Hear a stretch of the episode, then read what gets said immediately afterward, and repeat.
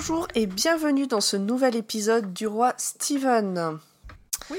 Pour commencer, euh, nous voulions vous remercier pour toutes ces écoutes. Vous êtes de plus en plus nombreux à chaque épisode et ça nous donne envie de lire de plus en plus vite, de faire de plus en plus d'épisodes et surtout de s'améliorer à chaque fois. Donc on espère être à la hauteur de vos attentes. Ouais Merci. Merci. Merci aux Merci. 13 auditeurs. Merci Par papa, seconde. merci maman. Surtout le numéro 12. Alors aujourd'hui avec moi autour de cette euh, table virtuelle, j'ai Grand Poil, Bonsoir. Loise, Bonsoir. Emeric, Bonsoir. Émilie Bonsoir. et Urde. Coucou. Ça va tout le monde? Ouais. Vous êtes content d'être là? Ouais. Ouais. Super. On a tous la forme. euh, ouais. À fond. Bien. Alors, euh, Grand Poil, je vais te laisser euh, la parole pour que tu nous dises de quoi il va s'agir ce soir.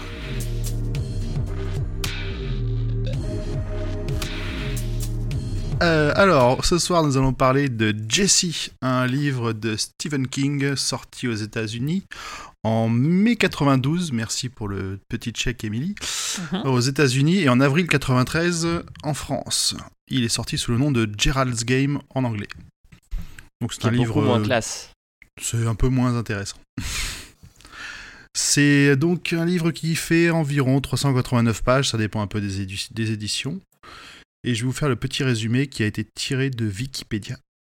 Dédicace Courtis. La, la fameuse actrice porno.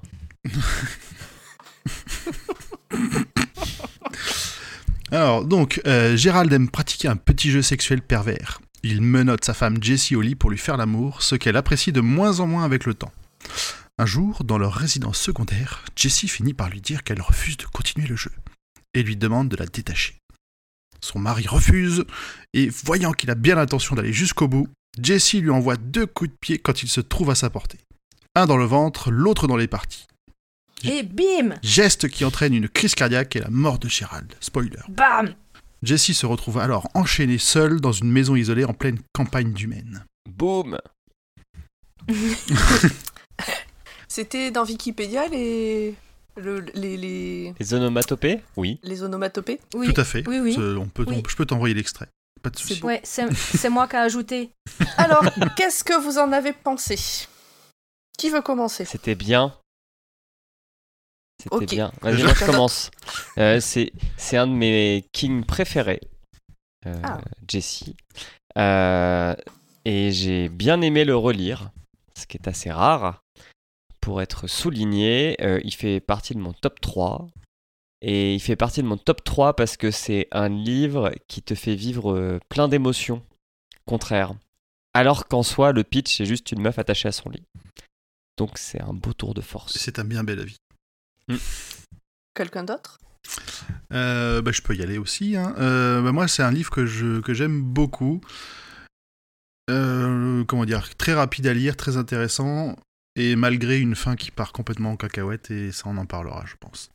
Emric Euh, alors, moi j'ai été déçu. Euh, j'ai lu le bouquin après avoir vu le film et j'aurais peut-être dû faire l'inverse. Et du coup, connaissant déjà euh, toute l'histoire, j'ai trouvé qu'il avait le même défaut que Hit. Euh, il est beaucoup trop verbeux, il y a beaucoup trop de détails.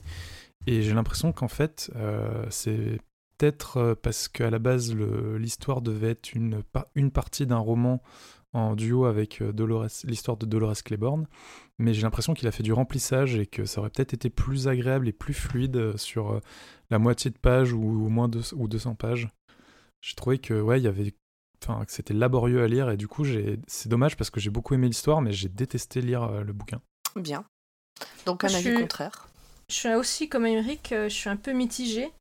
Euh, L'histoire me plaît, mais j'ai trouvé aussi qu'il y avait beaucoup de choses finalement assez inutiles.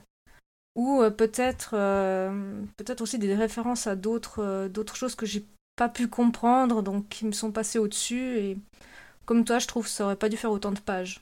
Ou alors aller plus profond dans les, dans les vrais thèmes, avec les voix, tout ça. Mais autrement, euh, sans plus. Émilie? Euh, moi, je suis plutôt d'accord avec Julien. En fait, j'ai... c'est un de mes préférés, mais plus parce que j'ai été surprise. Je ne m'attendais pas à pouvoir avoir autant peur juste sur un huis clos. Enfin, le, à la base, le pitch, euh, je me disais, oui, d'accord, on va passer euh, je sais pas combien de pages avec une, juste une femme attachée à son lit, on risque de s'ennuyer. Et j'ai vraiment, il y a des scènes qui m'ont marqué pendant des années, euh, ça a été assez terrifiant. Et en plus, c'est le, le. Parce que j'ai lu Dolores Claiborne avant de lire Jessie, et c'est le livre qui m'a fait réaliser que King connectait ses livres euh, entre eux, en fait. Donc, du coup, j'ai un, un Ouais, double attachement. place, Ah, oui, voilà, ouais, bon c'est celui qui m'a fait capter. N'est-ce pas? Et toi, Pomme? Euh, et bien, mon avis, puisque vous ne me le demandez pas. Et toi, toi, Pomme, avis, qu'est-ce que tu as pensé du livre? Euh, c'est compliqué. je l'ai lu à un moment où j'avais pas envie de lire quelque, quelque chose comme ça. J'étais en Elle vacances, j'avais envie chouiné. de lire une connerie et pas un, un truc aussi glauque. D'ailleurs, je vous avais envoyé un message pour vous dire euh, je pense que je finirai pas le bouquin et vous vous débrouillerez sans moi. Je l'ai quand même fini. Euh, j'ai failli le poser plein de fois, j'ai eu besoin de le poser pour aller faire autre chose et revenir le prendre à un moment donné. Et la fin, euh, la fin, mais oh, quelle horreur! Du coup, je là à l'heure actuelle, donc je l'ai fini il y a une semaine à peu près, j'arrive toujours pas à savoir si j'aime ou pas ce livre.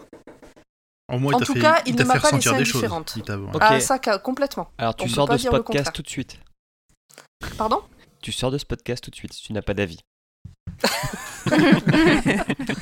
Je trouve que j'ai fait un avis un peu euh, un peu plus long que moi j'aime bien. Ouais, ça bon, ça va. hein. Ça t'a marqué, c'est l'essentiel. Euh, Quelqu'un a quelque chose à rajouter? Non. Non. On peut rentrer Alors dedans. c'est parti pour le résumé du livre.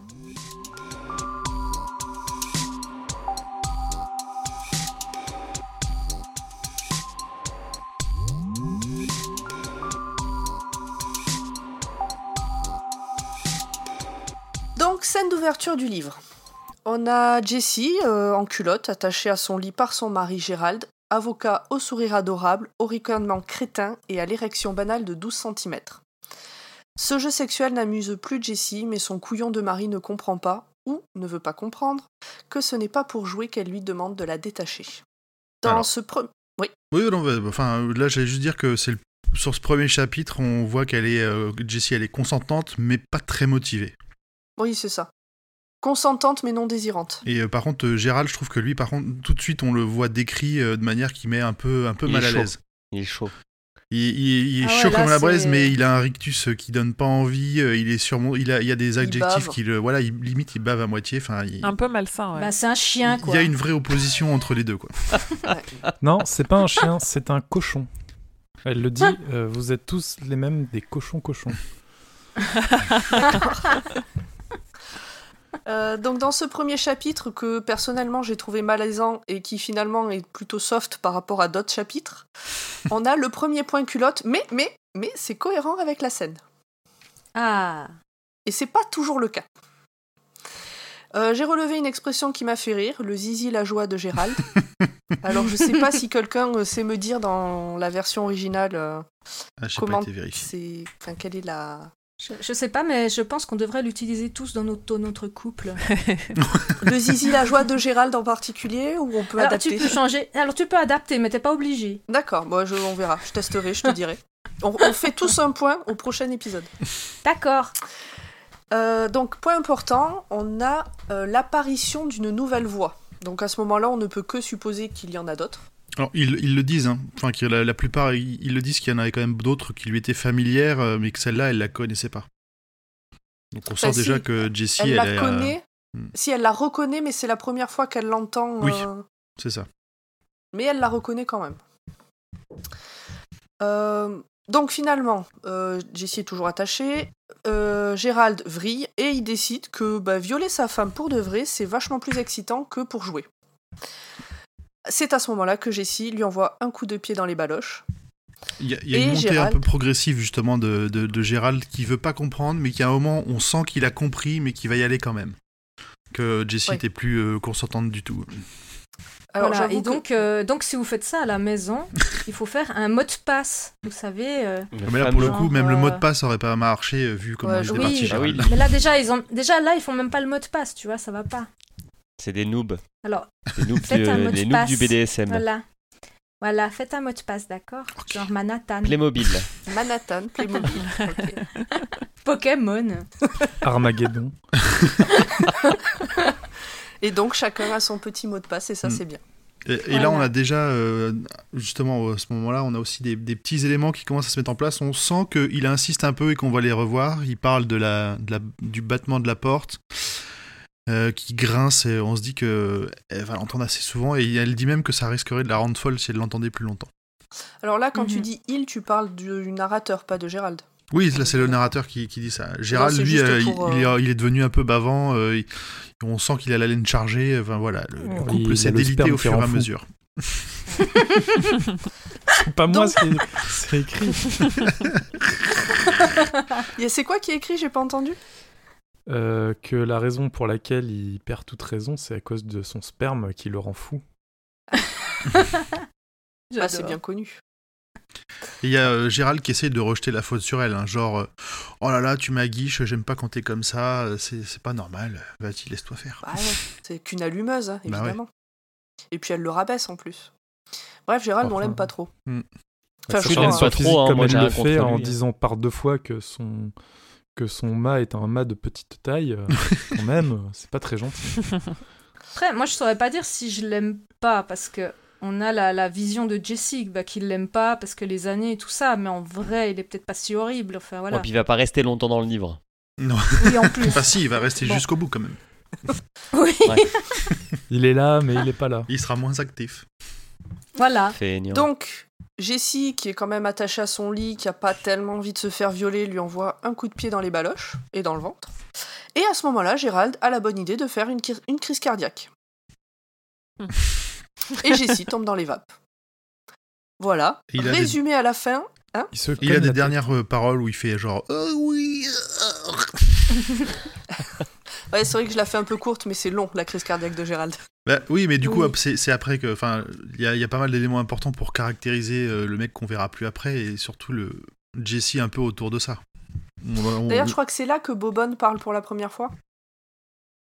Donc parce que Oh, Jessie après. entend des voix et elle leur a donné des surnoms, euh, dont Bobonne.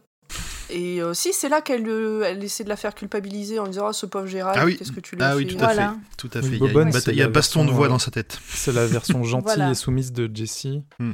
La- Ouais, oui. L'archétype de la bonne euh, de la bonne petite femme qui par opposition à l'autre qui, la- qui était la nouvelle voix qui est grande gueule et qui est plus autoritaire et plus plus péchu.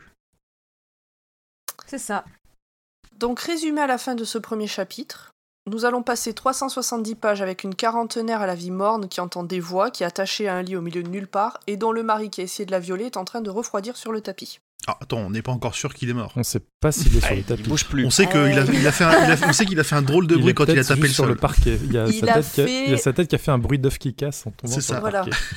Donc, on peut se dire, on n'est pas sûr, mais on peut se dire que quand même. C'est mal barré.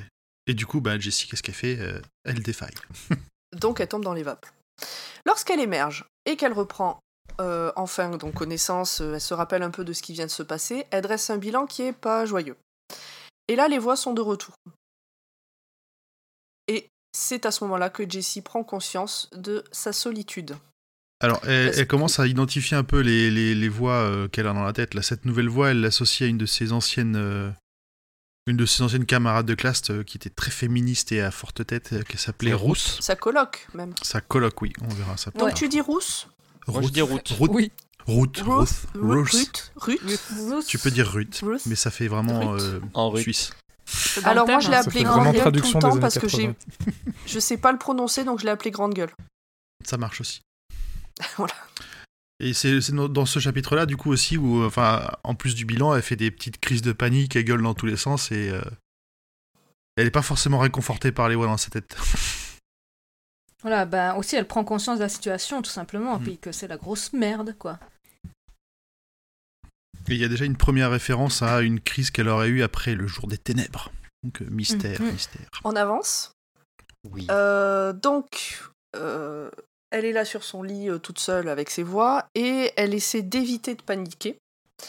Et donc on en apprend un petit peu plus sur sa situation de desperate housewife lambda qui se déprécie et qui est mariée à un tocard ringard lambda également.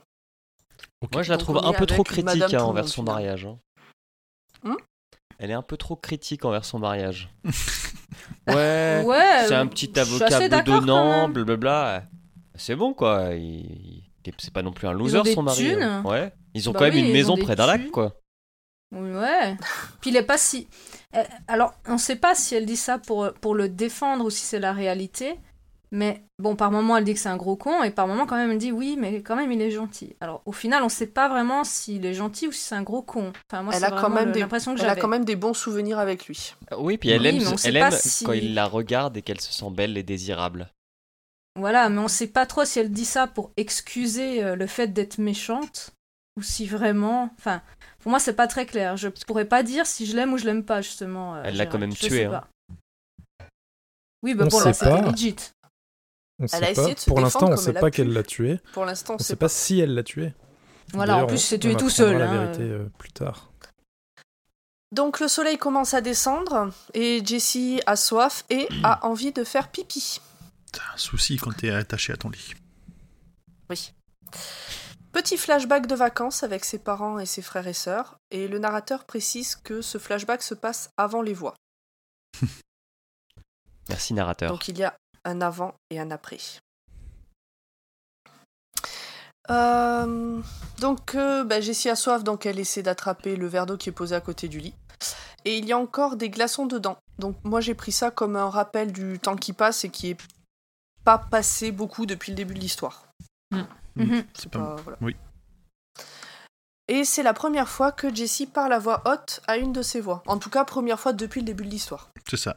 Mais ils le disent que a priori c'est vraiment la première fois de, de, de, de- de sa propre mémoire. Ouais. Et du coup elle engueule Bobonne. Exactement. Donc elle réfléchit aussi à comment se libérer et sa première tentative en tirant sur les menottes est un échec. Ce qui est dommage. C'est quand, on, quand aurait elle eu une histoire fort. de, hein. de 30 pages. Mais c'est Ouais. quand elle tire très fort et puis que ça lui fait mal. C'est ça. A priori Euh. ils ont un lit, de, un lit costaud. Une tête de lit Mhm. Ouais. euh, en béton. Parce qu'après elle décrit comment s'accrocher, j'ai pas réussi à me figurer comment était le lit, mais bon. Il y a beaucoup de barreaux Et- apparemment. Et on refait un tour sur son passé de couple avec Gérald et on se rend compte que ça respire pas non plus la joie et l'épanouissement malgré les quelques bons souvenirs. Là, j'ai relevé l'expression quand on faisait l'amour, c'était dans le style pot-au-feu. Alors moi j'aime bien le pot-au-feu, personnellement, c'est un de mes plats préférés. Bon, Il en faut Ouais, pour tous mais, les euh, goûts. hein. mais du coup, le- je- j'ai du mal à voir le rap, la métaphore. C'est peut-être parce que c'est Ouais, pépère, c'est à la C'est- maison tranquillou. C'est C'est- lent, ouais. long. Comme des légumes. C'est long. C'est confortable. C'est- Ça c'est- sent le c'est- légume. C'est tremblant. Il n'y a pas de piment, Euh, tu vois, c'est c'est ça. Ouais, c'est ça. c'est c'est doux comme goût. Il n'y a pas de saveur, vraiment. Oui, mais C'est chaud umami et léger- et agréable. pas trop relevé. C'est pratique. En fait, c'est pratique. C'est juteux. Donc deuxième tentative euh, pour essayer de se sortir de là en tentant de démonter la barre de lit, mais là encore, c'est sans succès. Et donc on a un chien qui semble tout proche de la chambre, dehors. Chien qu'on avait Et- entendu aboyer un peu avant et qui là a l'air plus près qu'avant. Exactement. Et donc si le chien est aussi proche de la maison, c'est que a priori son maître doit être pas très loin. Donc Jessie hurle tout ce qu'elle peut pour l'attirer jusqu'à la maison, mais tout ce qu'elle arrive à faire, c'est faire peur au chien.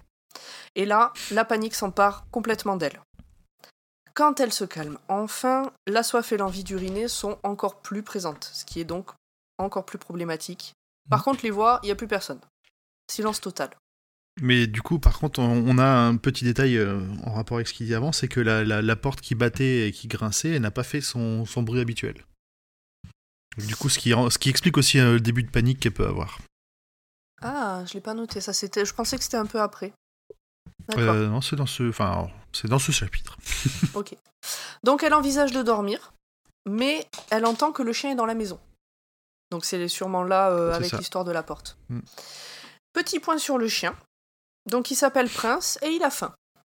Il a bien senti qu'il n'y avait pas de danger dans cette maison puisqu'il n'y a qu'une maîtresse et pas de maître. C'est ce qui est écrit, donc j'ai mis hashtag sexe faible. et qu'il va pouvoir grailler. Et quand tout à coup, soudainement, il sent l'odeur du sang et va dans la chambre en grognant. Je pense qu'il a senti l'odeur de la charogne marronnée au whisky, c'est bon. Exactement. Il sent l'odeur de Oui, il, a, l'interdit. il a senti les, il a senti les sandwichs d'abord, mais il y avait un fumet ouais. bien plus délicieux et interdit dans la maison. Donc petit point sac à merde. oh, bah, Ça pardon, vient de mais parler j'ai pas du d'autre chien mot. comme ça. On apprend que le chien a été abandonné par son riche maître six semaines plus tôt, alors que les vacances étaient finies, qu'il avait été offert à sa fille sur un coup de tête et que le gars avait pas envie de payer plus pour un bâtard. Donc le chien, laissé à l'abandon dans la forêt, affamé, a dû apprendre à se débrouiller, et là il est en face de plusieurs kilos de barbac fraîche. Et là, on nous présente quand même le maître comme essayant de se justifier, mais en fait, c'est juste un connard. Oui, genre euh, non, mais c'est un animal, il sera plus heureux en liberté dans la nature. Mais Voilà. ce qui est cool, c'est qu'on est à la place du chien. Et je trouvais ça Ouais. Du super point de cool. vue du chien. Ouais, d'être dans, le chien, d'être dans la conscience du chien. Alors moi, ce qui m'a fait un peu marrer, c'est que euh, parmi les échanges qu'on a pu avoir sur Twitter avec euh, d'autres personnes qui lisaient le livre aussi ou qui l'avaient lu, ce passage du chien a beaucoup traumatisé, alors que il y a quand même d'autres passages vachement plus traumatisants dans ce bouquin.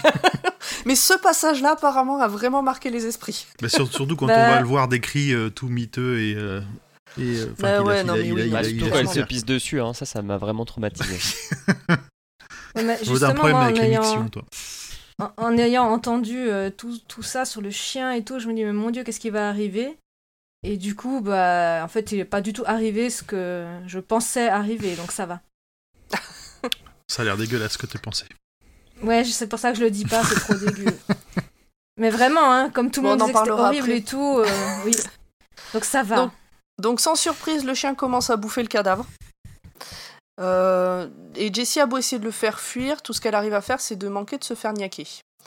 Finalement, elle arrive à lui jeter un objet lourd sur, euh, euh, enfin, sur le chien. Un Et, cendrier. euh, mais ouais, exactement, un cendrier, euh, je crois, de l'université euh, de Mm. Gérald. Mais le chien a vraiment trop faim, donc euh, il préfère continuer euh, à se nourrir. Il déchiquette le bras de Gérald avec les hurlements de Jessie en bande son. Yum, yum, yum, Et il va le manger un peu plus loin euh, dans la maison. Et à ce moment-là, les voix sont revenues. Alors, moi, ce que j'ai noté, c'est que sur ce chapitre-là, avec le, le, le clébard, Jessie, elle passe par pas mal d'états euh, d'esprit un peu différents. Elle commence euh, comme une... Alors, ils le disent, hein, comme une, une femme au bord de la démence. Hashtag euh, spoiler. Et il gueule sur le, elle gueule sur le chien. Ensuite, elle, pas, elle- elle- comme, comme elle voit que ça marche pas, elle, elle dit tout, tout, tout bas, euh, lâche-le d'une petite voix faible. On sent qu'elle se rend compte de son impuissance et qu'elle qu'on continue, je pense, son trajet vers la folie. Et à la fin, elle repart en hurlant et elle passe de la détresse à la colère euh, de manière euh, très très rapide. En tout cas, ça marche pas sur le chien, hein, qui comprend très vite qu'elle ne peut pas être C'est ça, elle peut pas bouger, une quoi. menace. Bah, c'est une maîtresse, donc euh, il risque rien. Non, mais il dit sent maître, l'odeur de la. Parce que y a, quand, la quand on est dans le chien, euh, au sens littéral. Ah. euh, bah, on, on est beaucoup sur l'olfactif et il dit qu'il sent pas. Il a l'habitude de quand les gens sont en colère ou sont une menace, il sent la testostérone autre chose, alors que là, ils sent juste la peur.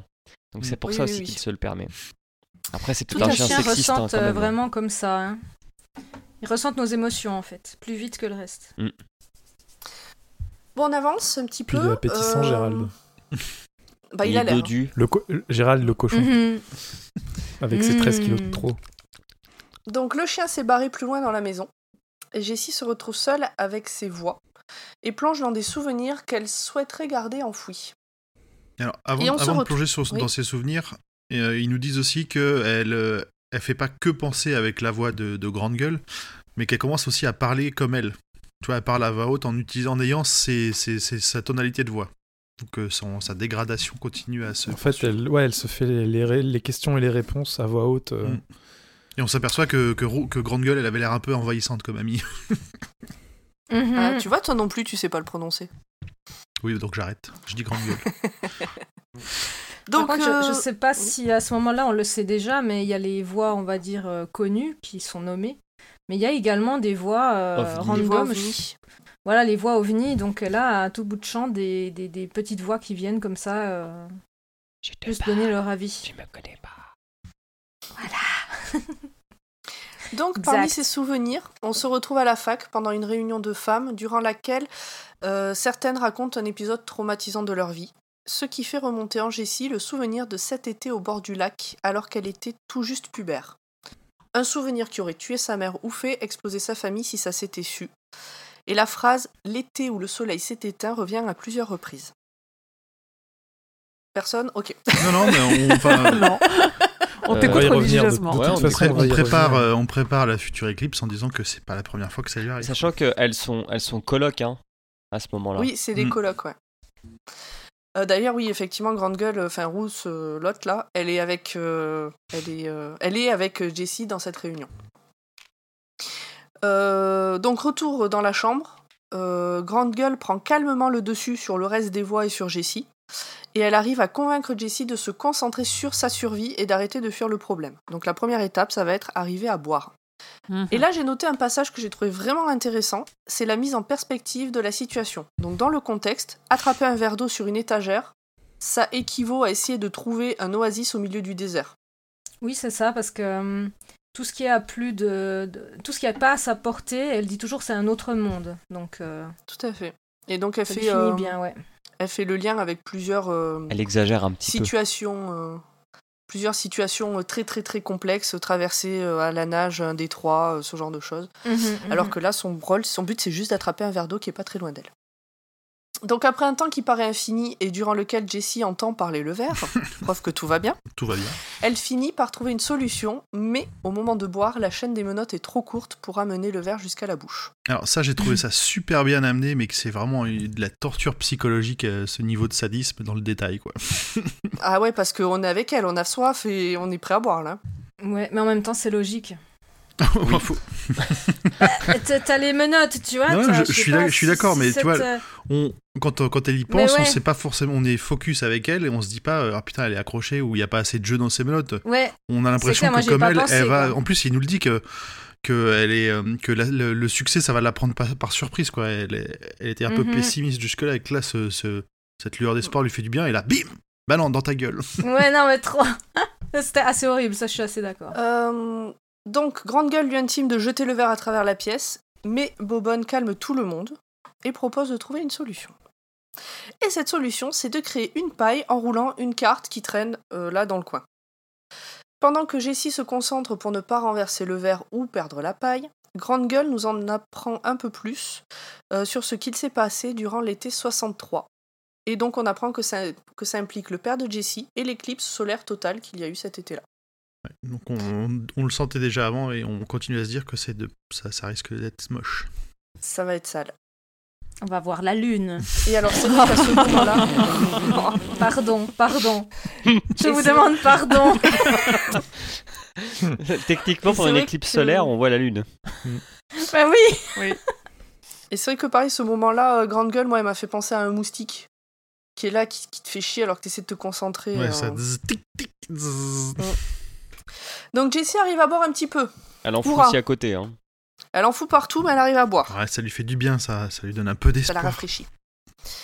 Et une nouvelle fois, une nouvelle voix fait son apparition et la félicite. Mais euh, dans mon souvenir, c'était peut-être une voix ovni. Je crois qu'elle n'est pas citée, Je celle-là. crois pas qu'elle soit nommée, non.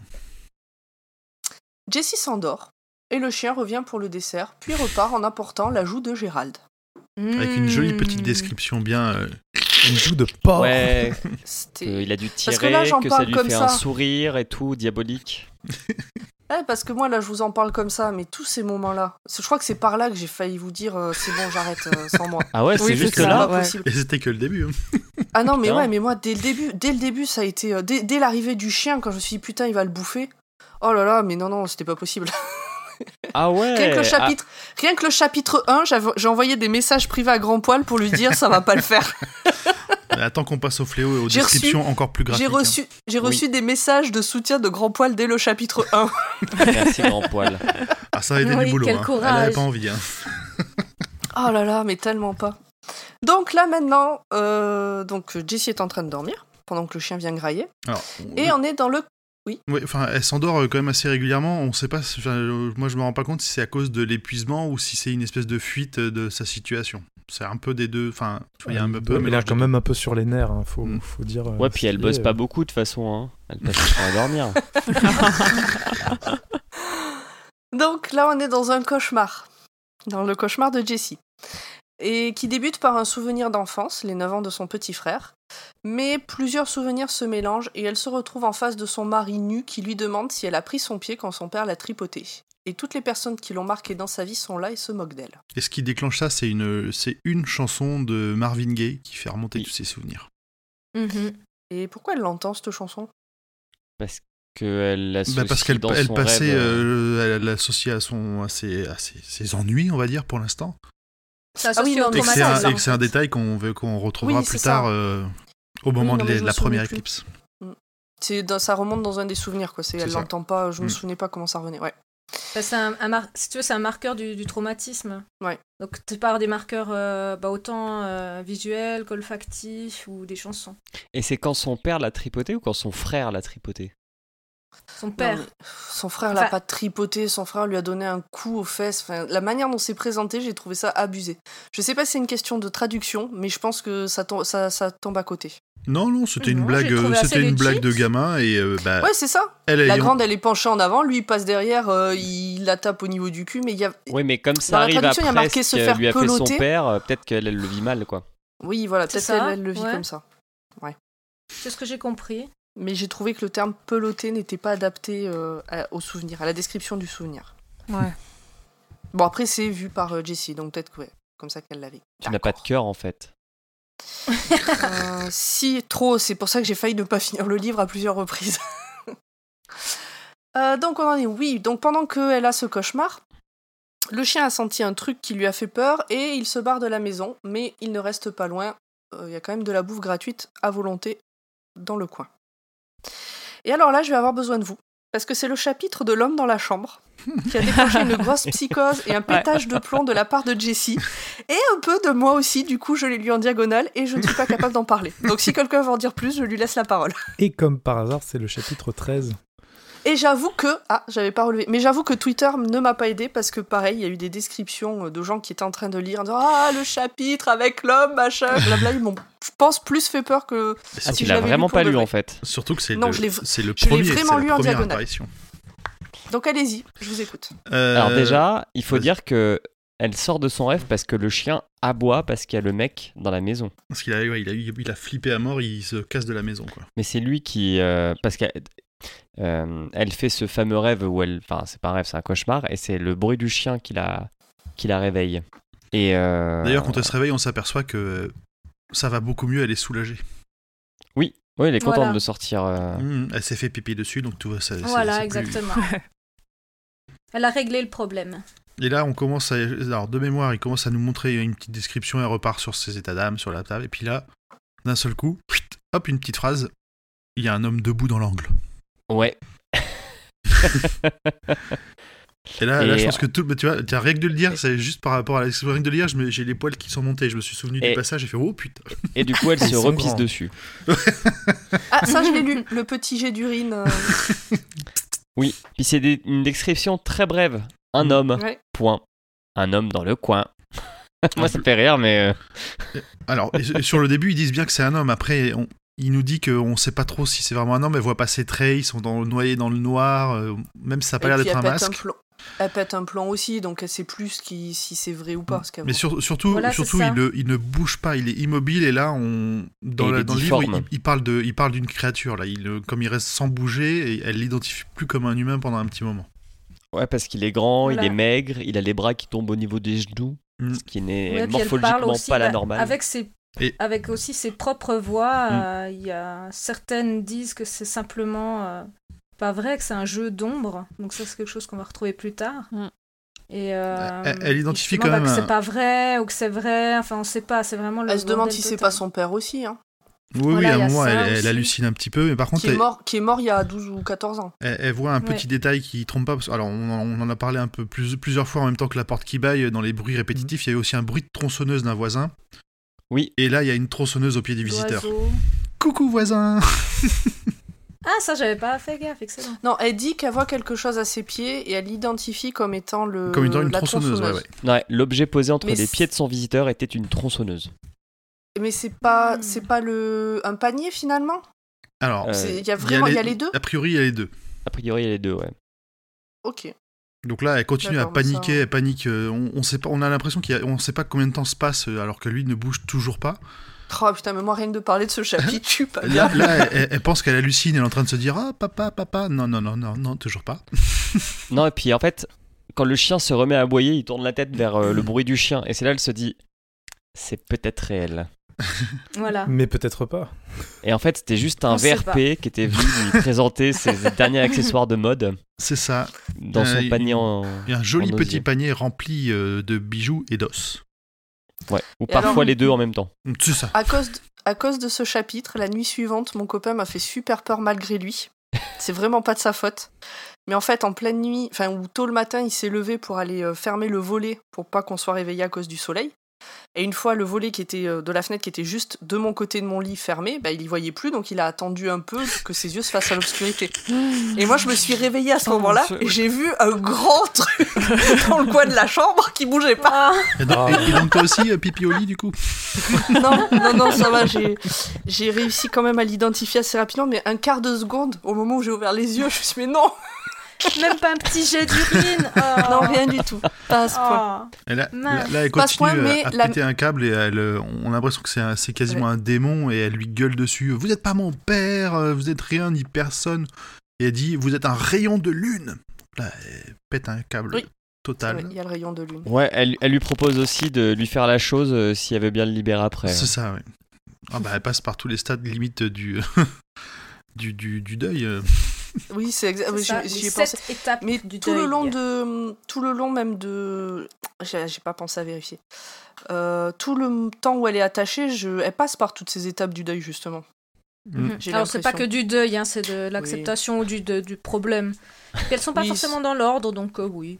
Mais ce qui est marrant à la fin de ce j'ai- je suis chapitre, pas allée vérifier. Bon. c'est que Bobonne, elle court. Enfin, c'est très imagé, mais je trouve ça très bien, quoi. En gros, elle court dans sa tête pour aller euh, faire sauter le disjoncteur et, et la faire euh, tomber dans les pommes. Moi, j'ai noté que c'était Ouais. vice versa dans sa tête. Ouais, c'est ça, Ouais, exactement. Donc il y a une discussion euh, suite à ce chapitre. Il y a une discussion entre Jessie, Bobonne et Grande Gueule pour savoir s'il y avait bien quelqu'un ou pas. Et alors moi j'avais relevé un indice de la part de Bobonne à ce moment-là du livre, où elle dit ça ne ressemblait pas vraiment à papa, mais seulement parce qu'il avait mis son masque d'éclipse. Mm. Mmh. Et, Et ça, on comprendra plus tard. Alors moi j'ai noté, c'est un peu hors sujet, mais j'ai noté que Bobonne donne un super conseil à ce moment-là. Elle dit l'important, ce n'est pas le visage ni la taille. Voilà. C'est ça. Bobonne mais- toujours là pour Gérald. C'est ça. Et bon, justement, Gérald, il prend de moins en moins d'importance. Il y a un cadavre dans le lit, mais bon, c'est plus son souci principal. euh. Oui, tout à fait. Euh, Elle se donc là, on rendort. est su- sur un. Alors, moi, au moment où je l'ai noté, euh, j'avais pris ça pour un flashback. Et ce n'est qu'après qu'on comprend qu'elle est euh, en fait en train de dormir. Et donc, on est le Ah soir. non, non, ils le disent. Ils le disent. euh, non, non, ils le disent à la fin du chapitre d'avant. hein. Que c'est en gros évanoui, dodo, stress. Enfin voilà, elle est, elle est, elle est out et du coup, elle, ferme les vannes. Donc, dans ce cauchemar, ou ce, ce cauchemar, je pense qu'on peut appeler ça un cauchemar, un souvenir. euh, Cette réminiscence. dans ce souvenir, euh, on est le soir avant le jour où le soleil s'est éteint. Et Jessie fait le forcing auprès de son père pour rester seule avec lui pour regarder l'éclipse, puisque sa mère et ses petits frères et sœurs doivent partir un peu plus loin avec des gens du quartier euh, pour voir l'éclipse du haut d'une colline. Et Jessie elle veut rester avec son papa. Parce qu'elle Il y a aime une bien son engueulade entre. papa. Bah oui, comme toutes les petites filles, comme Parce que beaucoup de petite petites fille filles. à son papa. On nous dit aussi Et quand même qu'elle est, elle- donc elle fait le forcing, mais euh, elle est déjà en train de commencer à, se jus- à justifier sur le fait qu'elle va garder le silence sur ce qui s'est passé ce jour-là. Comme quoi, elle avait eu que ce qu'elle méritait euh, parce que euh, justement, elle avait fait ce forcing, ce lobby auprès de sa mère et compagnie pour Ouais. pouvoir y être. C'est là que ça commence à devenir un peu dérangeant sur tout ce passage-là. Ouais, je Oui, crois que et j'en bon, parle en un peu même- plus loin. Oui, voilà, et Mm. en même temps, euh, elle est contente que, que sa mère, entre guillemets, s'engueule avec son père. C'est là Oui, que ça bah oui. Au début, oui. Bah, C'est totalement oedipien. Au début, oui, bien sûr. Donc il y a une engueulade entre ses parents à ce sujet, et quand même, petit premier indice euh, qu'il y a un truc, euh, la mère dit au père, tu agis avec elle comme si c'était ta petite amie. Mais ça a l'air de choquer personne.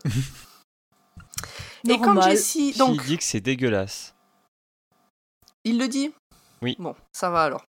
Il a, tout, il a il en ça pense pour lui, pas il, a- moins, il hein. gagne un point.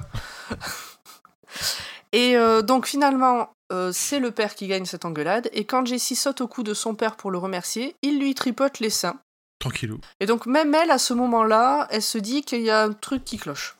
C'est furtif, mais elle- il y a un truc. Et surtout, euh, à la fin du chapitre, il l'appelle Minouche, qui est un mot qu'on l'a, que les voix ont utilisé déjà plusieurs fois avant. euh, C'est son surnom C'est son d'enfant. petit surnom, mais voilà, du coup, moi, je, le, ce, ce- ce Minouche lâché par son père a fait oh putain.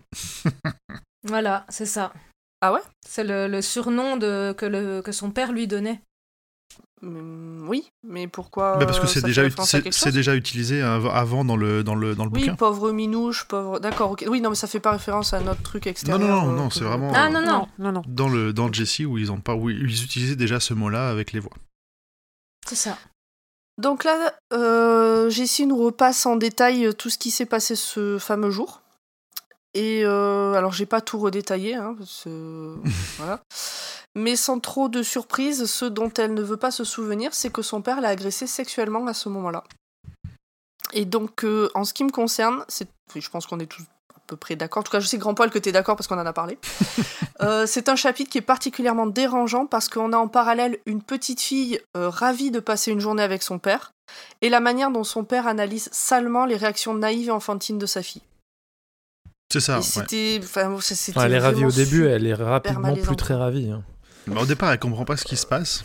Ah, elle met du temps à quoi. Enfin, c'est jusqu'au bout, elle Mm. comprend pas bien. euh, Enfin, c'est c'est pareil, c'est- tu sens que ça monte en elle que ça va pas, mais que c'est c'est pas euh, un déclic immédiat. euh. Et donc, Bah, la fin du elle a rêve. 10 ans, hein. Ouais, Et c'est là aussi, du coup, on- qu'on voit la, la référence à Marvin Gaye euh, qui chante en plus la chanson elle en, mode traduite, c'est pas très subtil, c'est Je voudrais un témoin, l'aboyeur de la soul music, un témoin, un témoin Je connais pas la chanson, donc euh, je fais ça au pif. hein. Non, mais je suis sûre très bien euh, imité. J'en ai aucun doute. Donc la fin du rêve change un peu de la réalité puisque Jessie voit une femme qui aurait balancé son mari dans un puits. Et alors ça, ça revient plusieurs fois et je n'ai pas la référence. Donc, bah- je ne sais pas de pourquoi. Rapidement, Bah, c'est juste on- référence à un autre ouais. bouquin qui se passe au même moment, qui est Dolores euh, Claiborne, De l'autre côté du lac, et de l'autre côté du lac. pendant voilà. l'éclipse. Ok, d'accord. Ah ouais, mais ça, parce que comme c'est vraiment, il y a deux trois phrases dans tout le bouquin qui parlent de ça et rien. Hmm. Ouais, enfin, je sais pas, ça faisait, euh, ça faisait histoire pas finie quoi. Mais là, ça faisait. en Ouais, fait, il faut ça- avoir lu les deux bouquins pour faut avoir lu les deux fait, bouquins pour comprendre. Ça fait une, une référence un peu mystique autour de, de cet Ah. événement de l'éclipse. Apparemment, ouais, pendant l'éclipse, elles sont, elles sont reliées. Et euh, d'après ce que j'avais lu autour du livre, c'est que il avait prévu au départ d'avoir un seul roman qui Ouais. euh, regrouperait les deux histoires. D'accord. Ah, je savais pas ça, tiens. Qui s'appelle du coup, je Dans trouve le que ça chemin fait, euh, il- finalement, il a divisé en deux. Il a oublié de supprimer certaines phrases. Non, non, je pense qu'il a gardé Moi, la, connexion exprès en fait. Parce qu'ils sont sortis pas longtemps. Euh, Jessie est, sortie même en mai je crois. 92 et, ouais, et Dolores Claiborne a dû sortir en novembre 92. Donc euh, c'est la même année, il les a enchaînés. Il se dit comme ça, les gens ils liront et puis ils ont la ref ou pas, quoi. En gros. Et donc, elle se réveille au moment où, où elle voit son père à la porte de sa chambre alors qu'elle sort de la douche. Donc ça, c'est la suite du souvenir. C'est la fin du chapitre. euh, Coucou. Et la fin du chapitre du malaise. C'est ça.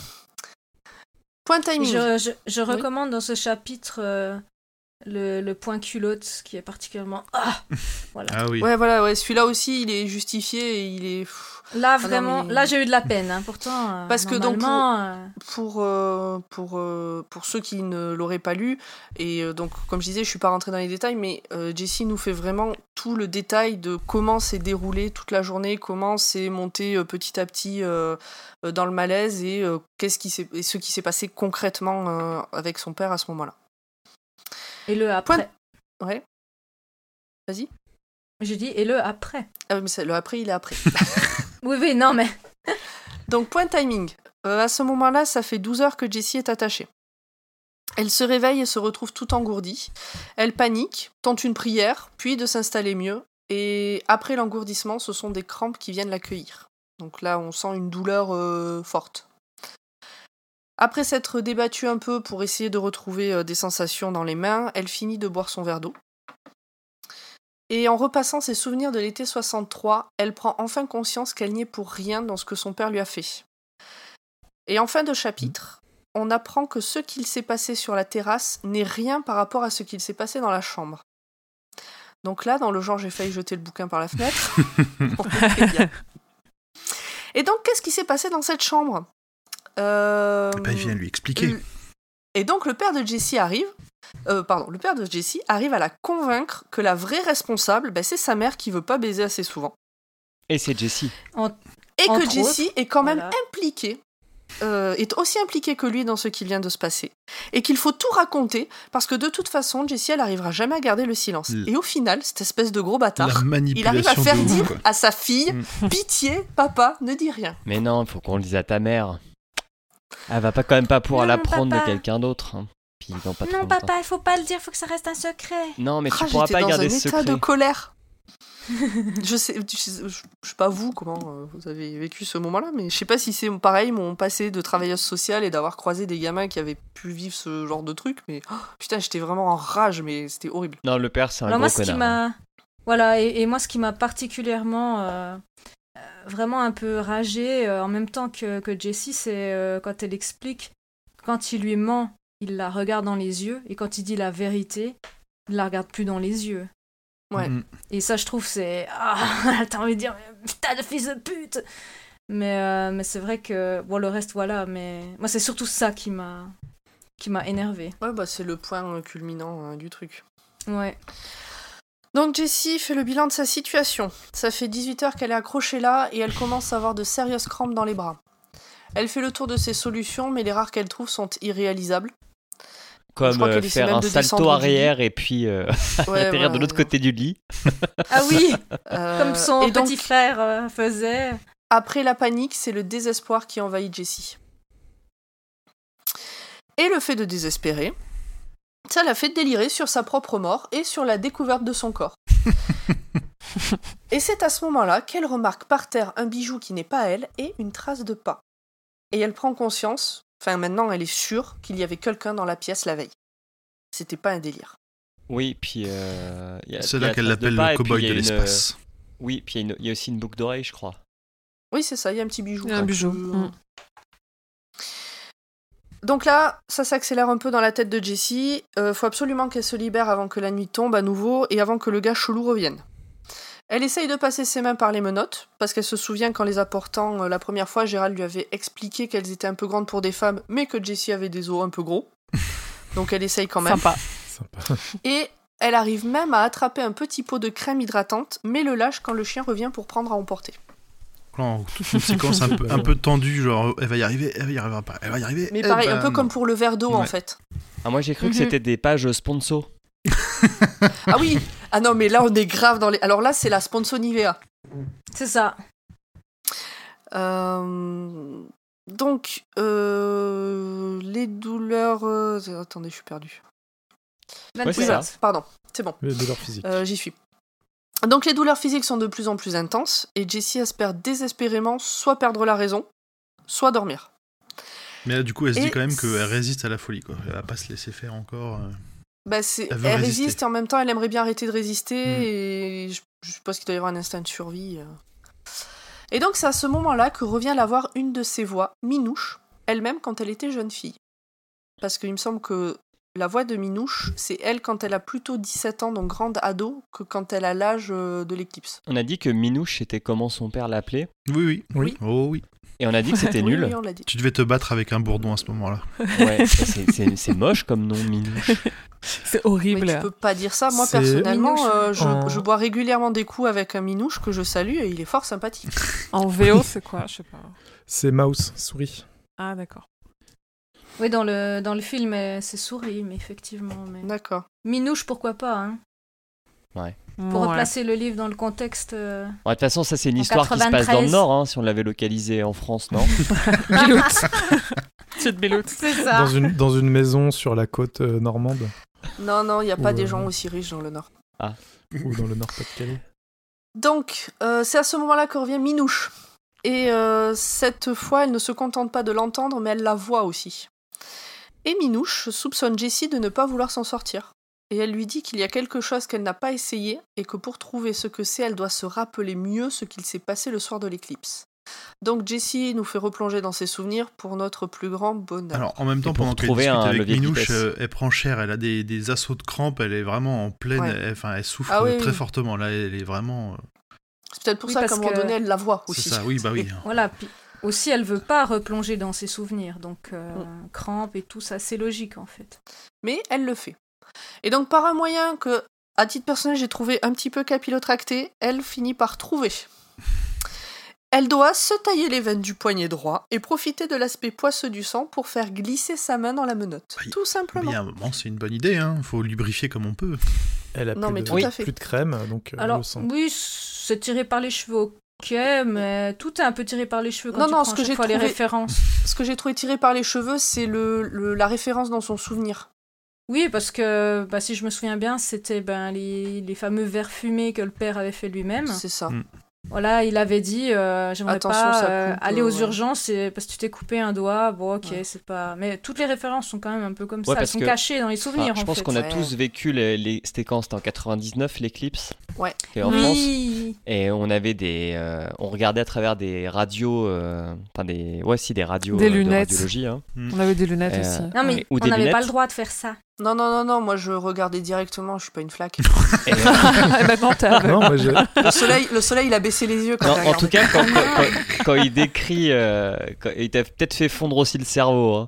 mais euh, quand on, quand on décrit euh, Bah depuis, elle porte des lunettes, je te raconte pas l'épaisseur. hein.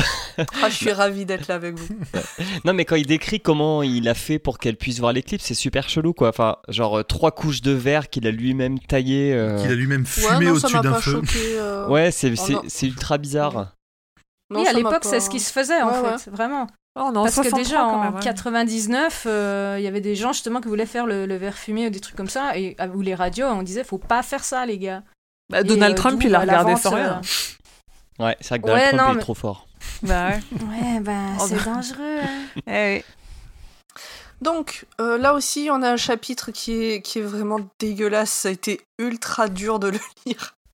Donc, Ah bah elle s'est complètement de le poignet. Et on a tout le détail de comment. Donc, alors, euh, elle se charcute le poignet. Et elle fait passer la main dans la menotte. Mais comme elle s'est ouvert les veines, Mm. il y a la peau qui, Qui se retrousse sur Ouais. elle-même et qui commence. En fait, ça, elle horrible. dit Et qui, elle et est en qui train bloque de un se peu au niveau peler. du pouce. Ouais, Elle, Euh, se oui. dé- elle se décalote la main. ouais, c'est ça. Mais non, mais oui, c'est ça. Mais, Exactement ça. elle, elle nous montre vraiment qu'elle est ultra déterminée parce qu'elle elle veut vraiment pas crever comme ça. Elle va vraiment aller jusqu'au bout et c'est pas un petit bout de peau qui va l'empêcher de, de finir le travail. Quoi. Enfin bon, elle s'est pas coupé la main non plus comme dans 127 heures. hein. Voilà, j'y ai pensé. J'ai refusé de voir ce film. Donc, elle arrive à libérer sa main. Youpi Elle arrive à se mettre debout. Youpi Mais pour libérer l'autre main, elle doit pousser le lit jusqu'à la commode pour aller récupérer les clés.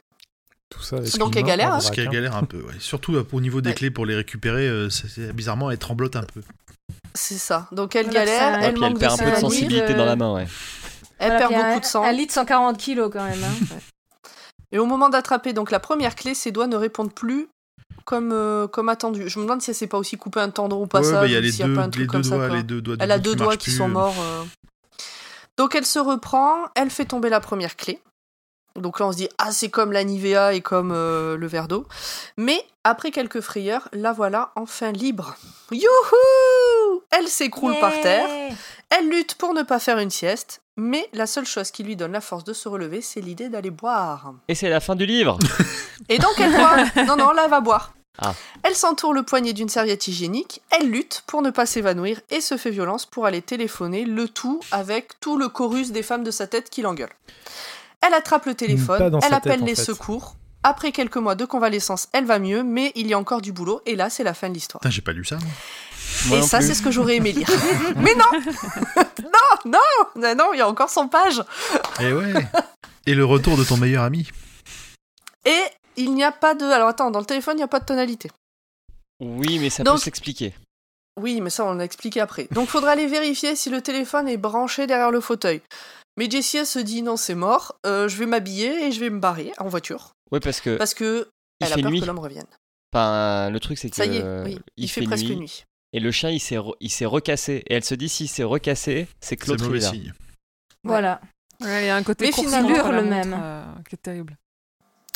J'ai pas compris ce que t'as dit, ouais. Non, je disais, il y a un dit côté qu'il y avait un côté contre la montre. Ouais. Oui, Ah oui. oui, oui, tout à fait. Oui, faut aller parce plus en que- plus vite. Elle se vide de son sang, donc elle Ouais. a des potentiels euh, morts. euh, Bah, elle se vide de son arrive, sang, il y a l'autre qui va revenir. euh, bon. Il Mhm. va faire nuit. Et bon, finalement, elle tombe sur le lit, elle est plus capable de rien. Bah, un peu cuite avec tout, tout ce qu'elle vient de vivre, c'est c'est compliqué. Ouais, bah, oui. Alors j'ai trouvé Et que donc, elle c'était, se elle, rêve- elle faisait du chichi parce que pour aller. Ah, mais- Ah, mais, Je vous explique. Ah, la faible. Quand elle doit passer euh, de la salle, donc pour aller dans la salle de bain, euh, le- on nous explique qu'en fait le lit, il barre un peu l'entrée de la salle de bain, donc elle doit passer par dessus le lit. Mais il y a plein de verres, tout ça, tout ça, donc elle fait attention, patati patata, et elle se coupe pas. Et genre là, elle tombe sur le lit, il y a des éclats de verre partout et elle a rien. Ah, elle a Donc peu de j'en chance. conclus qu'elle faisait fois. du chichi. Bah, c'est une, c'est une flaque, mais c'est quand même une flaque de sang, c'est pas non plus. euh, Non, c'est une flaque d'urine là. Aussi, ouais, en plus. En plus. Et de sang, c'est un mélange de un peu tout. ouais. Donc Vous elle est êtes réveillée sale. deux heures plus tard par les hurlements à la mort du chien. Et là, donc pour elle, c'est une évidence. Ça y est, l'homme chelou est revenu, il est dans la maison. Alors, j'ai noté une toute petite référence, c'est qu'à un Le moment, elle, elle cow-boy dit de que c'est l'espace. un, que, que le cowboy de l'espace, que c'est un ça. Et c'est marqué Oui. comme ça. Ah oui. euh, Et avec la alors, j'ai- majuscule. alors pareil, j'ai oublié de le. Avec la majuscule oui. Oui. Et alors, euh, oui, ça faisait partie des questions que je voulais vous poser et que j'ai oublié. Est-ce que c'est. Alors, c'est évidemment une, ré- une référence euh, à ça, le livre, mais est-ce que c'est un terme euh, qui est fa- facilement utilisé aux États-Unis? Un ça, un hit Ou pas? Euh, j'ai Ouais. pas l'impression, mais. Pas, pas forcément. Enfin, c'est vrai, ça désigne, ça désigne une chose, quelque chose, c'est plutôt un objet, quelque chose qui est pas humain, euh, c'est un meuble. Oui, mais du coup, le fait qu'il y ait une majuscule. Bon, je, voilà, ah, avec la, avec majuscule, hasard, non, non, je pense que pour le ouais. coup, c'est euh, clairement, ça, peut être une. D'accord. Donc elle se fait violence, elle essaye de se barrer, et là, elle le voit dans le bureau. Et là, j'ai lu. Je préfère vous le dire, je l'ai pas passé.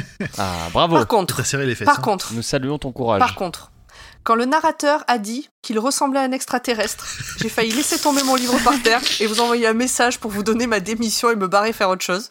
Mais ouf, heureusement, en fait, c'est un revenant avec des bras très longs et une mallette en forme de cercueil. Mais Donc oui, tout mais lui présente en plus, il lui montre genre, oh là là, regarde tout ce que j'ai Ouais, récolté, regarde ce tout que ce j'ai que j'ai j'ai des toi. bijoux et tout, c'est cool. Mais ouais, il est gentil en fait. Il- Juste il pue. Juste, il sent pas très bon. C'est un clodo. Donc Jessie arrive à se barrer.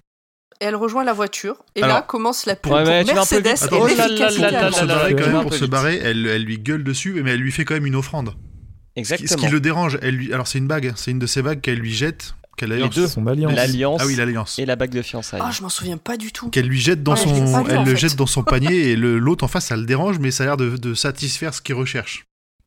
Oui. Oh, je m'en Donc souviens il pas la fait plus chier, mais euh, c'est le moment où tu- elle a une bonne idée et elle, limite, elle, lui a- elle aurait pu lui faire un gros fuck derrière en plus, ça, ça fait tiens. J'ai- noté que qu'elle en fait jetait les bagues dans la, dans la sacoche Oui. comme des pièces de monnaie dans le panier du péage. Voilà, en gros, c'est ça quoi. Elle a la permission de se barrer.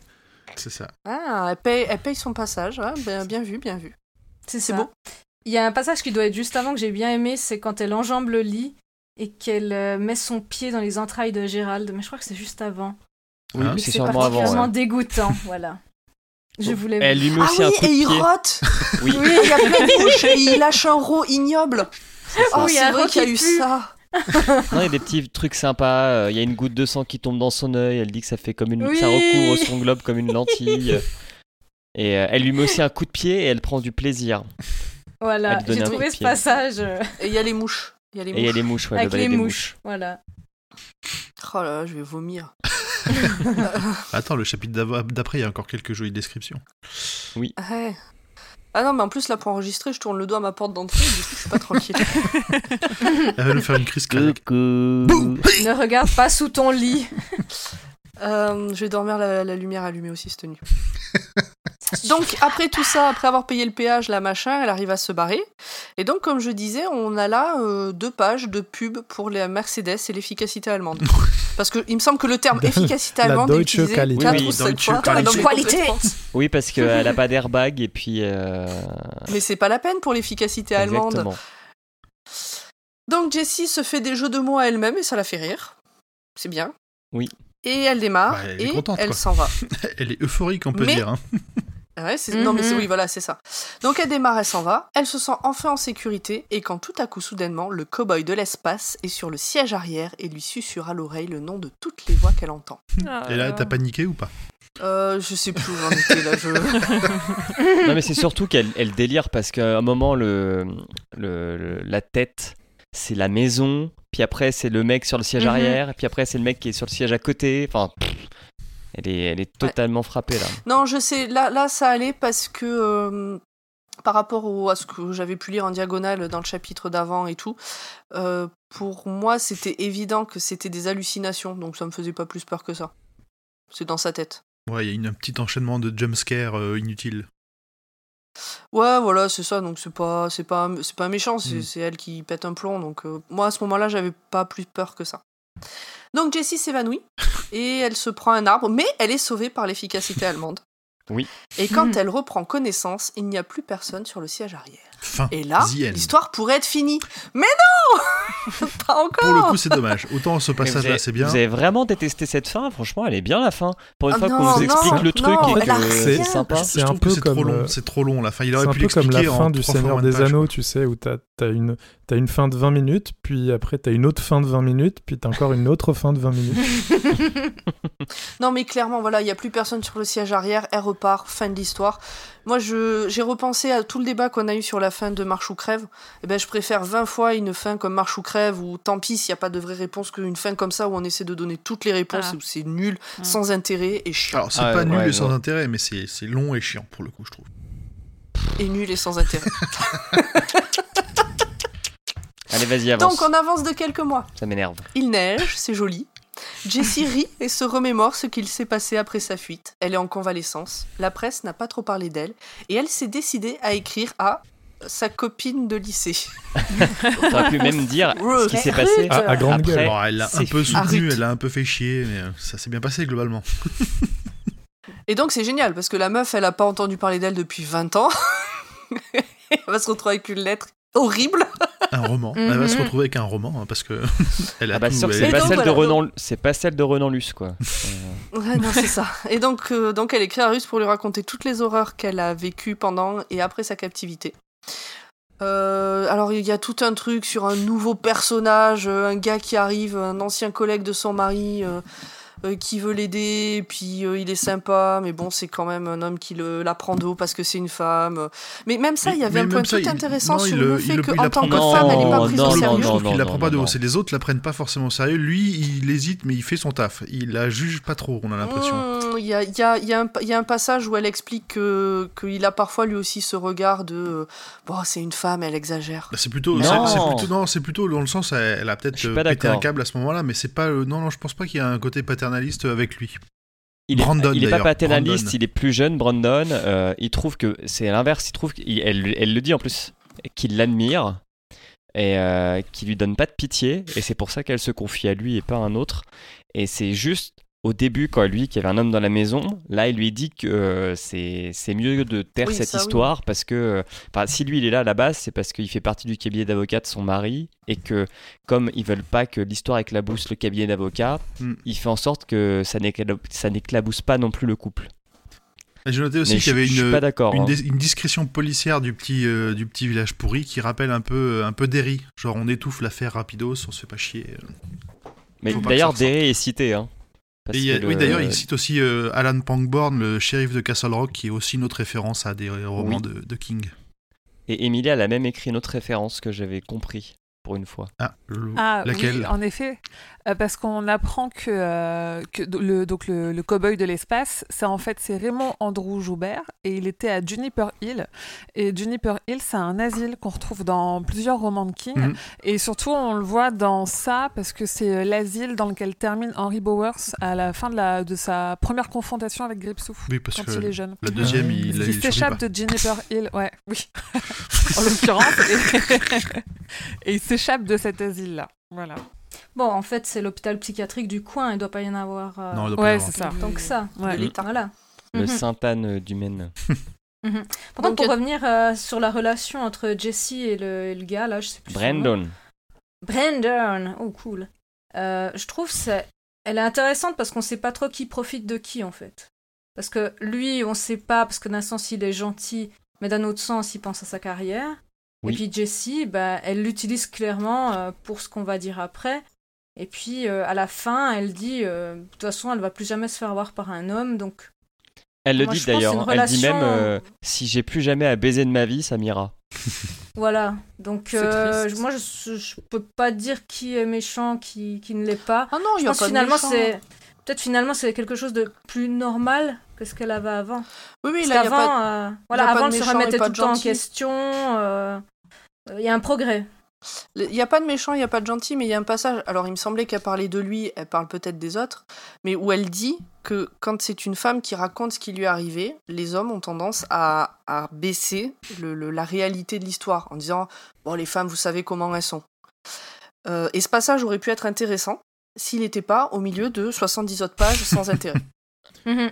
Les 70 Et du coup, j'ai pages trouvé de ça- lettres à route. Dommage.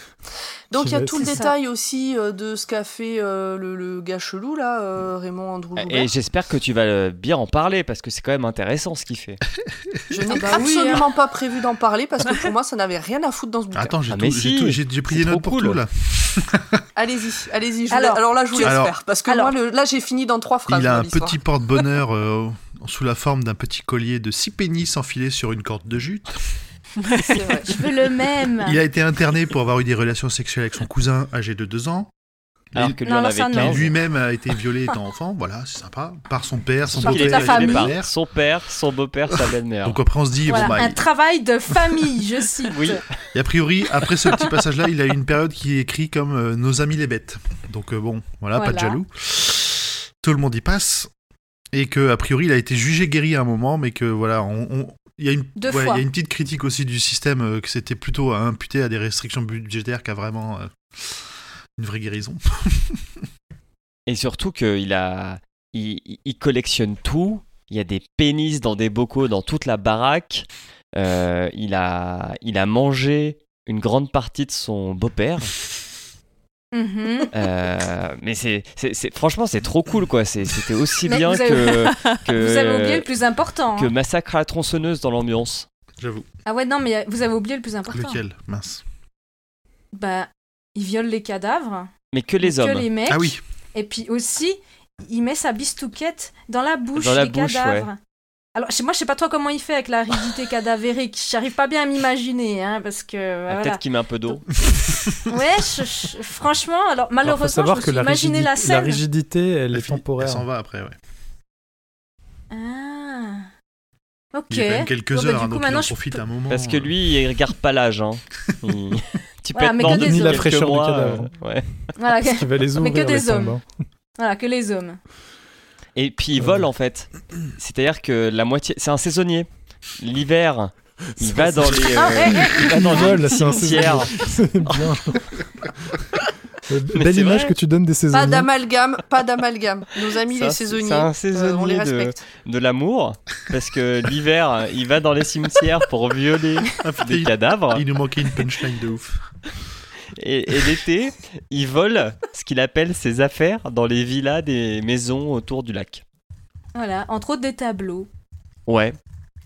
Et des photos encadrées. Oui, voilà, des photos encadrées, c'est ça. Alors, il faut, no- il faut noter à ce moment-là que c- tout ça, c'est. Alors, moi, dans l'édition que j'ai, c'est écrit en gras. Donc, c'est la lettre qu'elle écrit à son amie euh, Rousse. Tout à fait. Rousse, donc, qui va recevoir un, un roman de 200 pages par la poste. Elle le dit, hein, elle doit le mettre dans une grosse enveloppe pour l'expédier. Oui, une Avec enveloppe tous les papier détails craft. dégueulasses. Elle va être vachement contente de lire tout ça. Et, et- et là, elle a réussi à utiliser Brandon parce que si elle a toutes ces infos, c'est parce que lui a été les chercher parce qu'il est avocat et qu'il est pote avec euh, la police. Sinon, que dalle. Et oui. Et donc, euh, donc euh, on sait que il est en prison, le gars. Et qui Il va va avoir se un faire procès. juger, ouais. Il s'est fait prendre en flag avec une hache d'un côté, sa bite dans l'autre main et dans, Ah une, oui dans un caveau. Il dit Exactement. que. Et, et l'agent dit qu'il qu'il avait certainement utilisé les deux.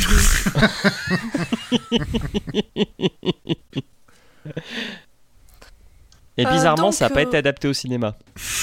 Ah, c'est pas dans le, dans le livre, ça. Non. C'est pas dans C'est le pas dans le film. Ça, moi, j'étais triste. Il y a manqué d'un peu de détails. Après, il y a peut-être il y a peut-être de quoi faire un film entier sur, ce, sur cette histoire.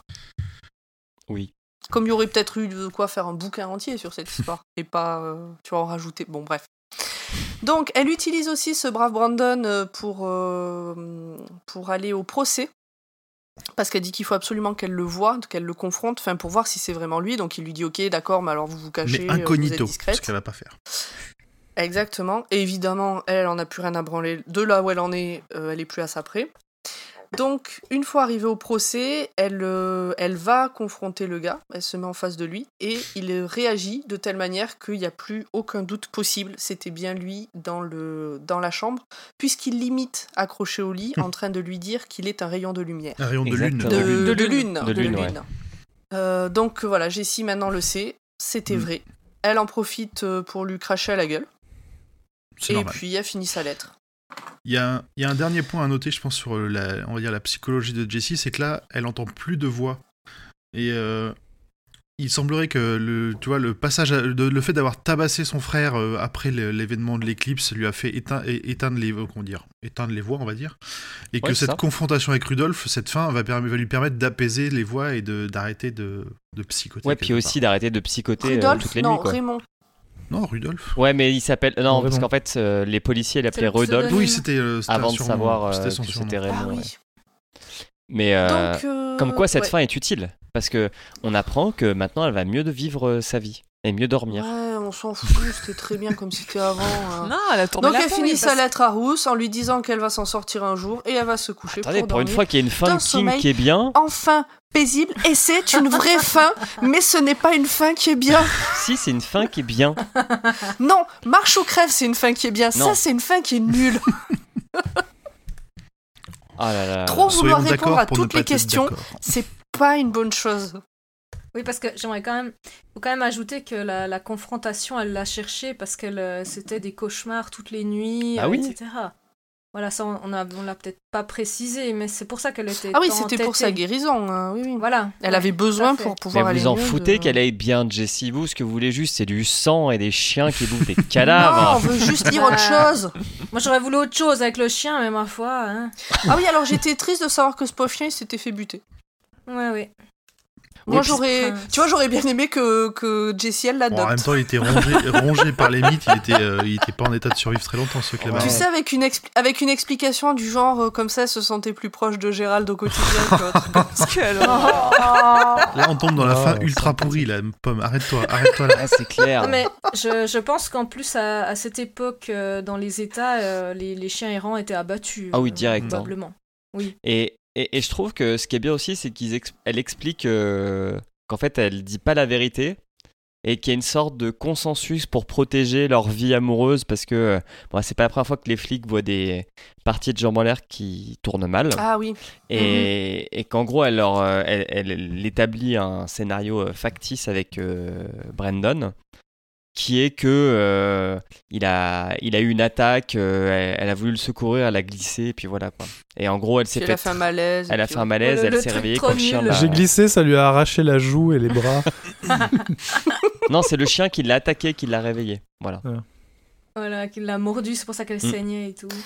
Donc voilà, là le livre est vraiment fini. Eh Mais au c'était moins, bien. Jessie a tourné la page. C'est un soulagement. Jessie va mieux. Et c'est tout ce qui compte. Bref, euh, on passe à la suite On passe à la Allons-y. suite. Yes, yes. avec les questions de Maria. Question On est numéro parti. 1. Question numéro 1. Quelle était la partie du livre qui vous a le plus effrayé? J'hésite. Ah, moi, j'hésite pas. C'est hein. quand euh, Jessie donne un coup de pied dans les couilles de Gérald. J'ai eu peur qu'il se fasse une torsion testiculaire.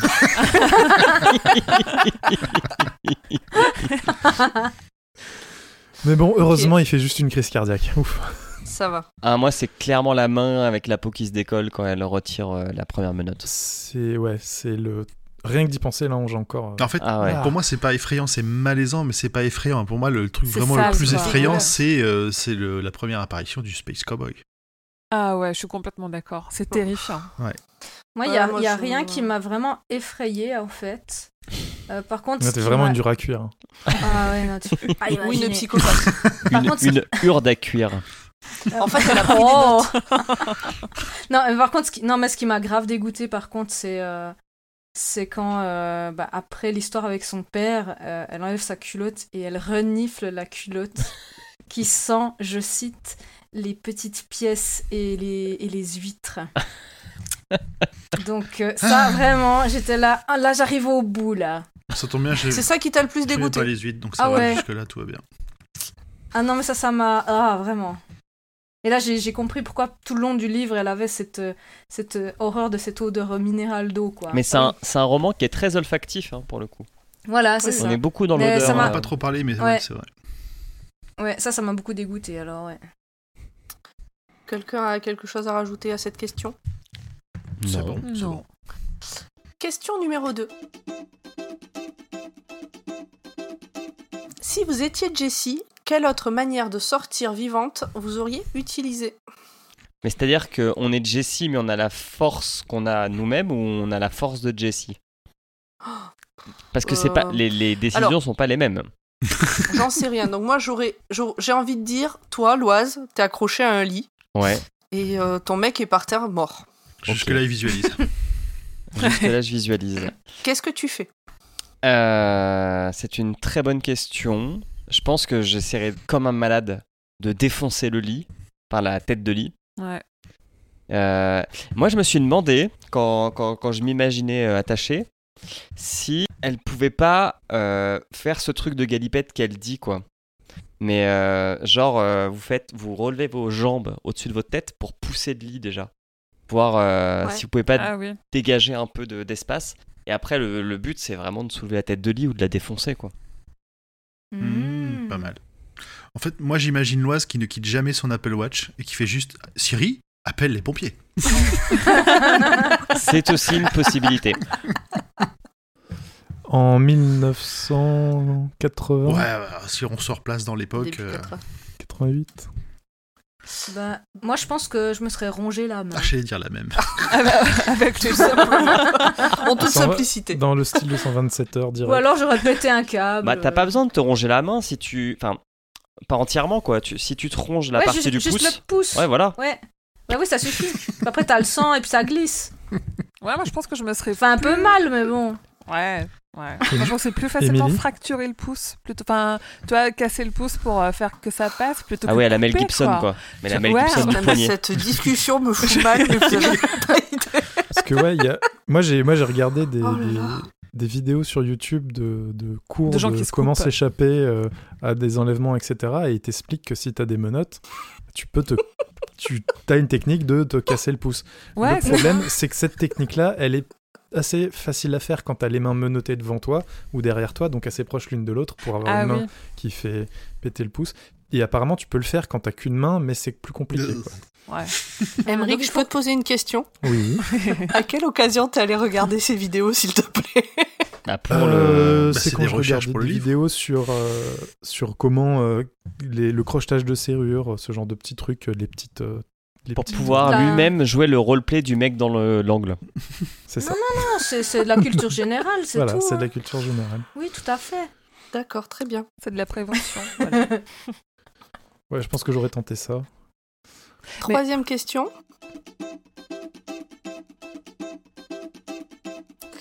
Les personnes qui visitent Jessie. Alors attendez, j'ai enlevé mes lunettes, c'était une idée à la con. Voilà. Ouais, t'as fait pas regarder l'éclipse. Hein. Les personnes qui visitent Jessie pendant qu'elle est dans la maison l'aident à sortir, mais elles sont un peu ses alter ego. Quel genre de personnes vous assisteront si vous étiez dans la même situation que Jessie? Donc euh, je pense que Loise, c'est président Manu qui viendrait t'aider euh, à te sortir de là. Bah, L'Oise, c'est for- c'est forcément Alexandre Benalla. Exactement. Avec son brassard de police euh, qui viendra m'aider euh, à me décrocher du lit. Et qui tabassera le Space Cowboy en passant.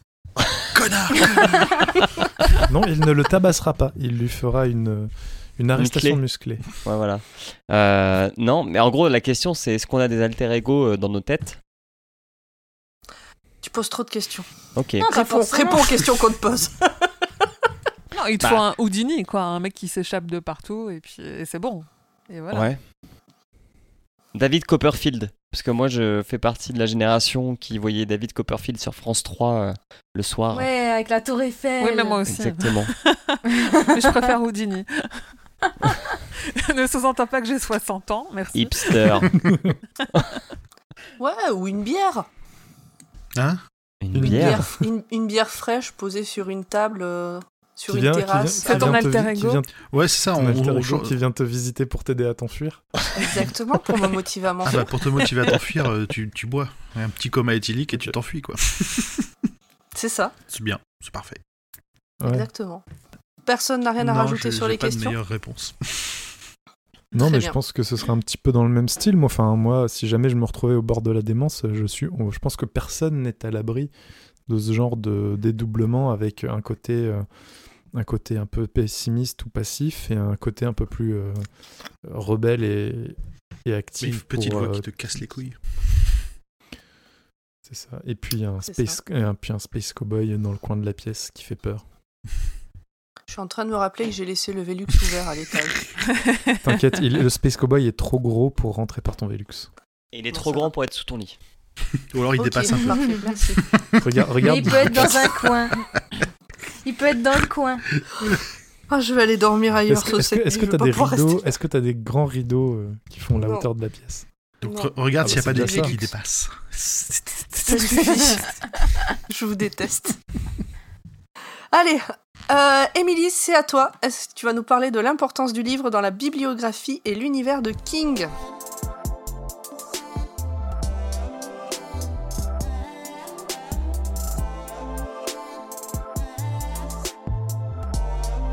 Oui, alors déjà, euh, c'est son Oui, déjà, c'est ton 31e tour. livre euh, publié. Bon, sachant que ça va être court parce qu'on a déjà parlé de Dolores Claiborne, donc euh, le, le sujet est à peu près fait. Mais, euh, mais c'est son 31e livre dans, publié et c'est le 26e roman parce qu'il y a eu des recueils de nouvelles avant. Et surtout, on l'a vu déjà, il y a eu des, des romans sous des autres noms et c'est le 21e seulement sous son propre nom publié. Voilà. Euh, moi, je voulais quand même revenir sur le fait qu'il euh, il dédie le roman à sa femme Tabitha et à ses sœurs à elle. Et je trouve ça un peu chelou de. euh, enfin, enfin, Je, je suis assez d'accord avec toi. Enfin, je- enfin, il le dédie, je crois, du coup, je crois qu'elle a six sœurs, donc il le dédie à sept femmes qui sont hyper importantes pour lui. Et enfin, c'est quand même un roman où une femme est victime et maltraitée toute sa vie. Et enfin, ça finit bien entre guillemets, on est d'accord, mais c'est c'est un peu chelou. Donc je, donc j'ai pas trop compris pourquoi il avait fait ça. Est-ce que King Moi, serait le space cowboy de l'histoire familiale de... Euh, Peut-être. Euh, donc Ça oui, elle, louche. Ouais. Et à la base, ça faisait partie, donc on l'a dit, d'un un projet plus large qui s'appelait, alors je vous le fais pas en anglais, mais en français, ça donne Dans le chemin de l'éclipse, parce que ça devait se recouper avec Dolores Claiborne, donc y a une scène en commun euh, quand Dolores tue son mari et, Mm. le, et le met dans le puits. Et euh, Ah, c'est ça en fait. Et on le comprend, et c'est fait exprès, je pense qu'on puisse pas comprendre euh, si on n'a pas lu l'autre bouquin, mais je trouve que c'est mal fait dans le sens où, euh, en fait, si tu lis que Jessie dans ta vie, il y a un truc que tu n'auras jamais compris, et il n'y a aucun indice qu'il faut aller lire Dolores Claiborne pour essayer de comprendre de ce qui se passe en fait. Alors je fais Ça, partie de cette population. hein. J'avais Ah, bah, voilà. pas du tout euh, compris euh, cette Bah, ça- référence. Ouais, c'est un peu dommage. C'est un peu dommage. Après, les deux romans, ils ont plein de choses en commun. Ils sont tous les deux psychologiques, il n'y a pas de surnaturel, ça parle Et de ça se passe dans le abusées, Maine euh, Ouais, mais toujours. ils ont été écrits par Stephen King. Beaucoup de points communs. Et, euh, et en plus, et Jessie et Dolores Claiborne, quand on regarde un peu euh, Wikipédia et tout, ils ont toujours tendance à le mettre un peu dans ce qu'ils appellent une, euh, la trilogie féministe de King Mm. avec Rose Madder. Et moi, là, j'ai une question pour vous parce que je, en fait, je, je vois pas ce qu'il y a de féministe dans Jessie. Et est-ce que c'est que moi qui trouve que c'est pas un roman féministe ou est-ce que vous, du coup, pour vous, c'est un roman féministe? En fait, pour alors moi, c'est un... Alors, vas-y, vas-y. Vas-y. Le titre de départ, c'est quand même Gerald's Game. Oui. Qui a, ça ça n'a aucun sens. Le fait que ça s'appelle Jessie en français, je trouve que c'est plus logique. Euh, donc déjà donner le nom du Maccabée de départ au bouquin pour un film féminin, enfin pour un livre féministe, c'est bizarre. Je dirais qu'il y a deux trois réflexions intéressantes, notamment euh, quand elle dit que les, hum, les, les, les soucis des femmes sont toujours minimisés et que le- les hommes s'imaginent toujours que c'est beaucoup moins ce qu'elles ont vécu, c'est beaucoup moins grave que ce qu'elles disent. Ah oui, sur Tout la ça, c'est intéressant. Ouais. Par contre, de là parler. euh, alors après, c'est peut-être par rapport à l'ensemble de l'œuvre, c'est le plus féministe. Ouais, est-ce après. que c'est, euh, euh, est-ce qu'on peut mettre l'étendard féministe sur le bouquin Bon. Ah, moi, je- Moi, j'ai un peu j'aurais dit que, en fait, oui pour le coup.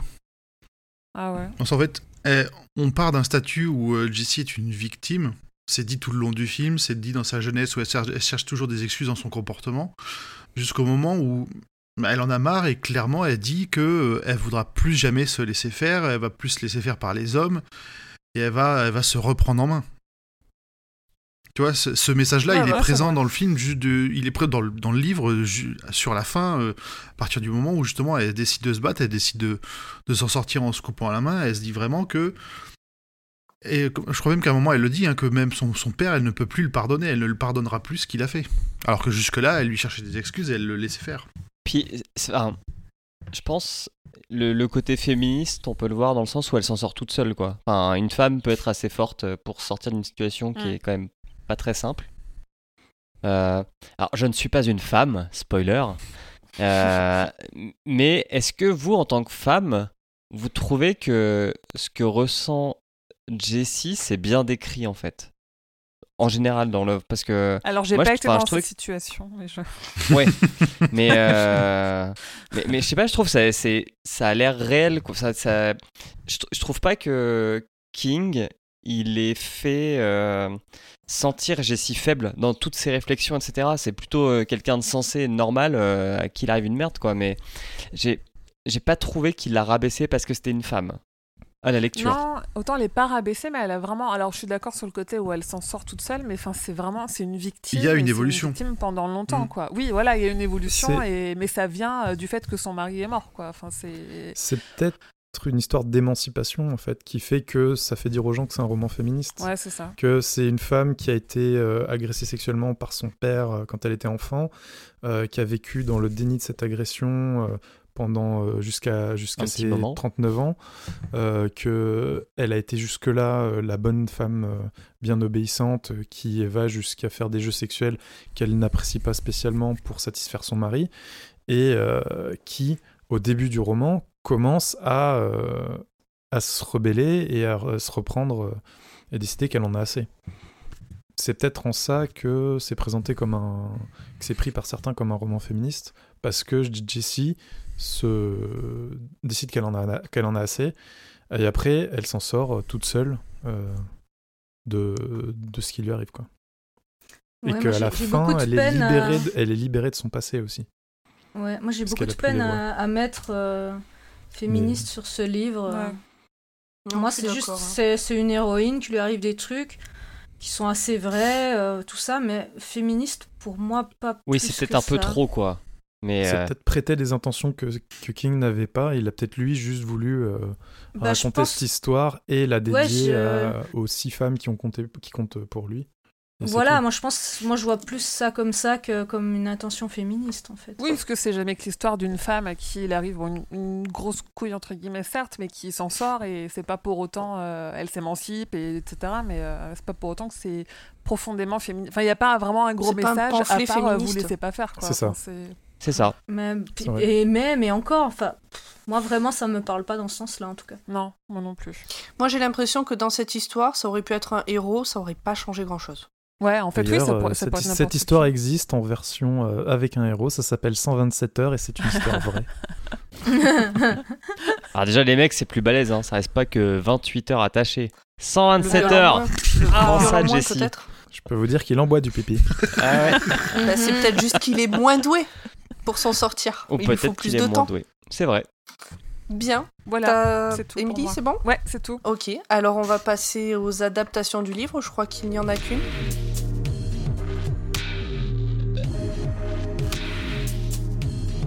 Eh oui, c'est super. Alors oui, il n'y a qu'une seule adaptation et ça c'est bien. Ça Bah parce que quand il y en a plein, on peut faire des classements. Alors, On peut faire des tableaux croisés dynamiques avec des points. Alors, Jessie, c'est une série télévisée américaine en 98 épisodes d'environ 23 minutes chacun, produite pour Disney Channel, diffusée en 4 saisons entre septembre 2011 et octobre 2015. Et je dois vous avouer que j'ai pas trop compris le lien avec le bouquin parce que dans la série, Jessie, c'est une jeune femme de 18 ans qui quitte le Texas pour vivre à New York, alors peut-être que c'est un préquel. non, c'est c'est encore une blague. Bien évidemment. Oh, qu'est-ce qu'il est rigolo alors. Oh là là Et on s'est... Eh, prank On s'est fait avoir. Ah.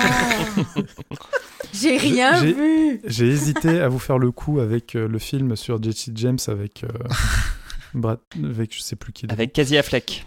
Casey Affleck, Mm. ouais. Brad Et- Pitt. Ça s'écrivait pas pareil, du coup je me suis dit non. Euh, alors non, Jesse, le film, Gerald's Game en VO, c'est un téléfilm américain de 103 minutes sorti en 2017 et produit par Intrepid Pictures et diffusé par Netflix, réalisé par Mi- Mike Flanagan pour, euh, sur un scénario de Jeff Howard et Mike Flanagan. Donc il est scénariste et réalisateur. Et On n'est jamais film, mieux servi que par soi-même. hein. Eh oui. Mm. Dans ce Et- et- film, et- Jesse... Est-ce que tu sais où est né Mike Oui. Flanagan? Non. À. Salem. Ah, mince. Ah, pas loin, pas loin. Alors Jessie est interprétée par Clara Gugino, je dirais. Carla, Carla, comme ça. pas Car. Carla. Carla. Carla Gugino. Et Gérald est interprété par Bruce Greenwood. Alors je vais vous épargner le résumé parce qu'en fait le film est vraiment très fidèle au livre dans la structure générale, dans les grandes lignes de l'histoire, les grandes étapes et tout ça. C'est vraiment, euh, vraiment très respectueux. Sauf le collier Euh, d'Izzy. Alors évidemment, hein, comme dans toute adaptation, le film tire la substantifique moelle du livre et euh, il laisse certaines choses de côté et en transforme quelques autres, mais n'en rajoute pas des tonnes. Prends-en de la graine Peter Jackson. Le Hobbit, nous ne te pardonnerons jamais. Euh, mais il y a quand même quelques différences. Euh, j'ai pas tout noté, j'en ai relevé quelques-unes, j'ai fait quelques petites recherches aussi. Alors, le top je- 3 des différences entre le livre et le film par Emmerich. Non, j'ai pas fait le top 3, j'ai fait quand même une sorte de, de, de, de plus. progression chronologique. Ok. Le premier détail qui me saute aux yeux, et je pense que c'est peut-être le top 1, c'est qu'ils ont enlevé tout le gras de Gérald. Oui. Euh, Ouais. parce Ouais, il que, est il plutôt faut le dire, euh, Bruce, c'est ça, Bruce Greenwood, c'est quand même un sacré beau gosse. Euh, c'est athlétique, euh, on dirait bien, ouais, le, le quarantenaire dans toute sa splendeur. Et euh, je pense que le gras de Gérald, ils l'ont mis dans le steak de bœuf de Kobe que Jessie donne aux chiens errants au début du film dans la scène d'exposition. C'est vrai. Et du coup, la cause de la crise cardiaque, c'est pas parce que Gérald est en surpoids, mais plutôt parce que ce boulet, il prend deux pilules de Viagra dans un intervalle un peu trop court. C'est vrai. Alors, point culotte et film qui est interdit seulement aux moins de 16 ans. Euh, Jessie n'est pas topless. Euh, elle porte une, elle a pas un slip en nylon Une seulement. nuisette. Elle a une nuisette et une culotte en soie assortie de du plus bel effet. Euh, parce que juste aussi, ils ont changé le physique un peu de Jessie, puisque dans le, je crois dans le bouquin, elle, est- elle, se, elle se décrit comme étant petite, avec des culottes de cheval et C'est sa vision à elle. hein. c'est vrai que c'est sa vision à elle et Oui, Clara parce qu'en vrai, elle est pas si mal, je crois. est- est- ah bah, elle est plutôt, très jolie. Très belle Mhm. femme. Euh, L'autre point très, très différent, ce, c'est les- ce sont les voix. Euh, ce ne sont pas que des voix, elles sont incarnées et il n'y en a plus que deux. Euh, enfin, il n'y a plus que deux voix principales et qui sont des visions en fait. Euh, Gérald, une- un Gérald cynique et défaitiste qui va essayer tout au long du film de faire perdre des espoirs à, à Jessie et une Jessie combative et pleine d'autorité, euh, pleine de pas forcément d'espoir, mais toujours très euh, très réaliste et euh, toujours là pour lui pour la fouetter et la faire avancer, même si elle est coincée sur son lit. Et la joute verbale, je trouve, entre les deux, de ces deux, ces deux aspects de la personnalité de Jessie, c'est plutôt bien réussi. Les deux acteurs, ils sont vraiment bons sur ce, sur ce rôle, dans ces rôles-là. Et puis, faire des voix dans la tête de quelqu'un au cinéma, je trouve que ce qu'ils ont fait, c'est plutôt une bonne plutôt- idée en fait. Plutôt une bonne idée. Et du coup, le fait d'en en avoir laissé que deux. Alors après, il y a un petit passage avec euh, son père qui, ou, qui apparaît dans la chambre aussi pour lui parler, mais c'est pas vraiment une voix. C'est plutôt quand elle est en train de dormir, c'est pas vraiment une, Mm. une hallucination. Et c'est vrai que ouais, se réduire à deux, deux aspects de la personnalité, c'est plutôt, plutôt pas mal.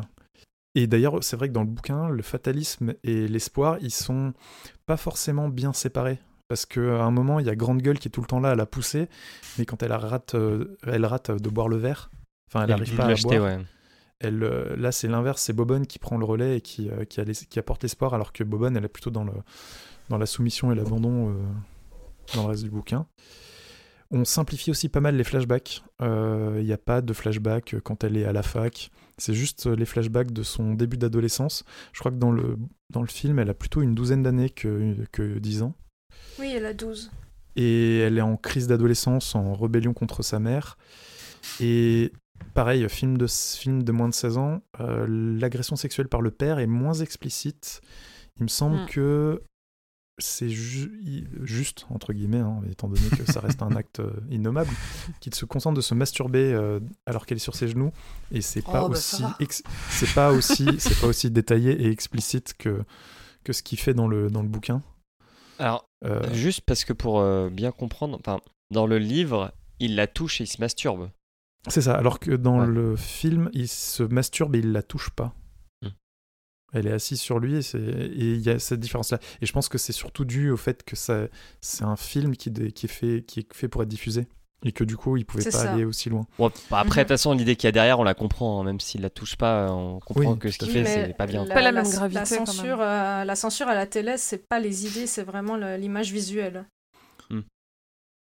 Il y a aussi une différence au niveau de, du monstre, de la monstrueuse silhouette, qui s'appelle l'homme du clair de lune et pas le cow-boy de l'espace.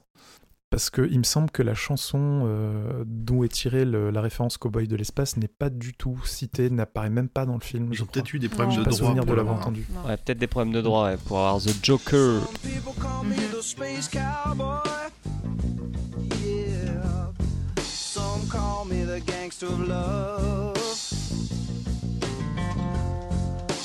Ouais, ils auraient pu prendre Space Cowboy de Jamiroquai. J'y ai, j'y ai C'est- C'est à peu près pensé. funky, c'est à peu près funky pareil. Mais oui, Euh, ça passe très bien. D'ailleurs, le, le- le- l'homme du clair de lune est joué par Karel Struycken, qui est connu pour être entre autres le majordome dans La famille Adams, le film de 91. Oui.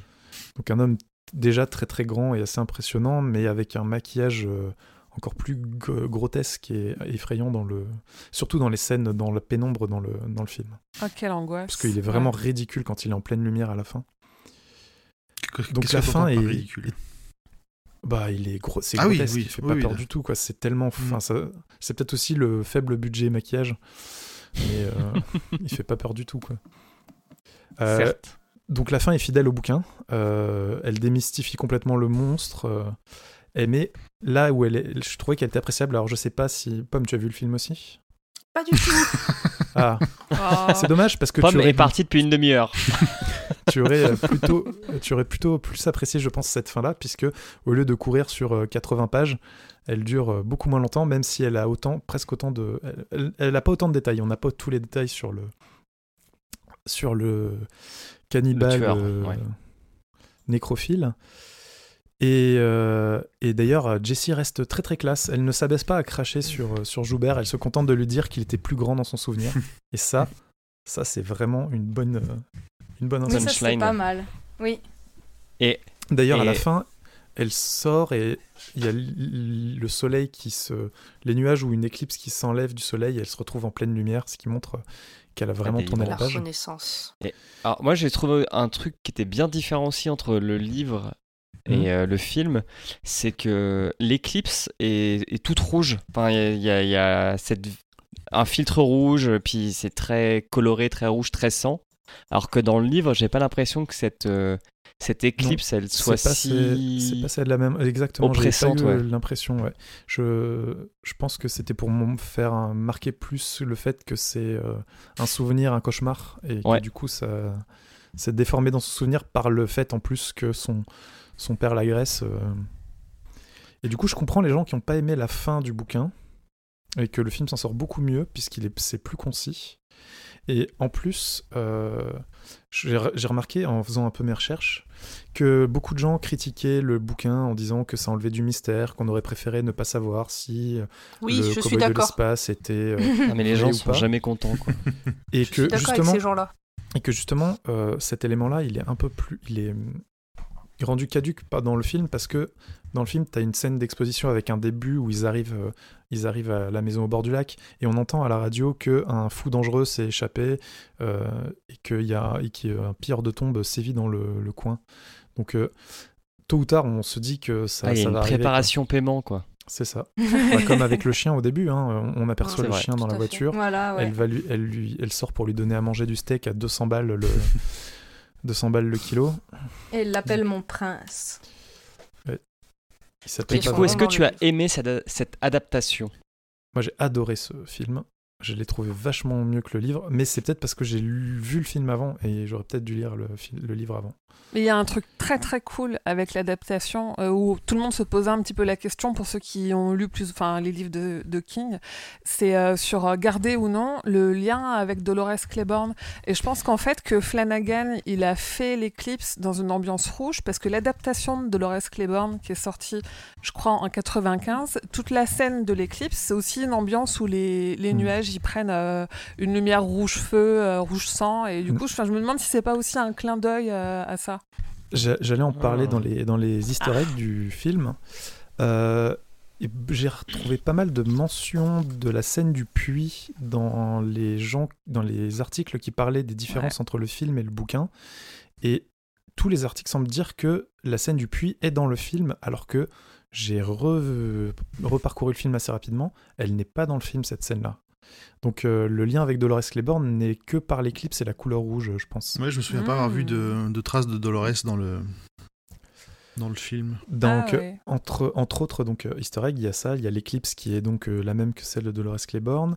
Euh, à un moment, Gérald mentionne le, le rayon, euh, qui est un élément fondamental de la saga de la Tour Sombre. Et euh, à Oui, un il dit même il- euh, chaque élément sert le rayon, qui est vraiment une phrase. euh, Enfin, c'est clairement une citation de la Tour Tout- Sombre. ouais. toutes les choses meurent, euh, toutes les choses servent le rayon, euh, Voilà, servent c'est le ça. rayon quelque chose comme ça. ouais. Et euh, à un moment, l- la vision Gérald appelle le chien, alors je sais pas comment Cujo. on prononce, Cujo, Oui, ça, ouais. Cujo. Dans le livre, ça y est aussi. Dans le livre, ça y est, cette référence. Ah oui, Ah non, ah non, pardon, non, j'ai noté que ça y ressemblait. J'ai dans- noté que ça y dans le livre, ressemblait dans le livre. Je- J'avais pris une note là-dessus. Pardon. Ouais, de toute façon, chez King, Ouais. dès qu'on voit un chien méchant, on pense à Cujo. Quoi. Enfin, c'est, euh, bah maintenant, c'est devenu automatique. Donc ça, c'était pour les... Donc Pour c'est les- Cujo que ça se dit C'est ça. Ouais. Cujo, Bon, Kuro, je Je je crois sais qu'en pas. anglais, ils disent Cujo. Ouais, moi, je le- Moi je le lisais Kuro. Kuro. à l'espagnol. Sí, es un. euh, comment on dit chien? Un San Bernardes. Pero, pero. Es un Euh, donc ça, c'était pour les, les, les easter eggs du Stephen King euh, Literary Universe. Et il y a quand même quelques easter eggs du Mike Flanagan euh, Cinematic Universe. Alors, euh, le livre que Jessie récupère sur l'étagère pour le balancer sur le chien, c'est un livre écrit par le personnage principal d'un autre film de Flanagan qui s'appelle Hush.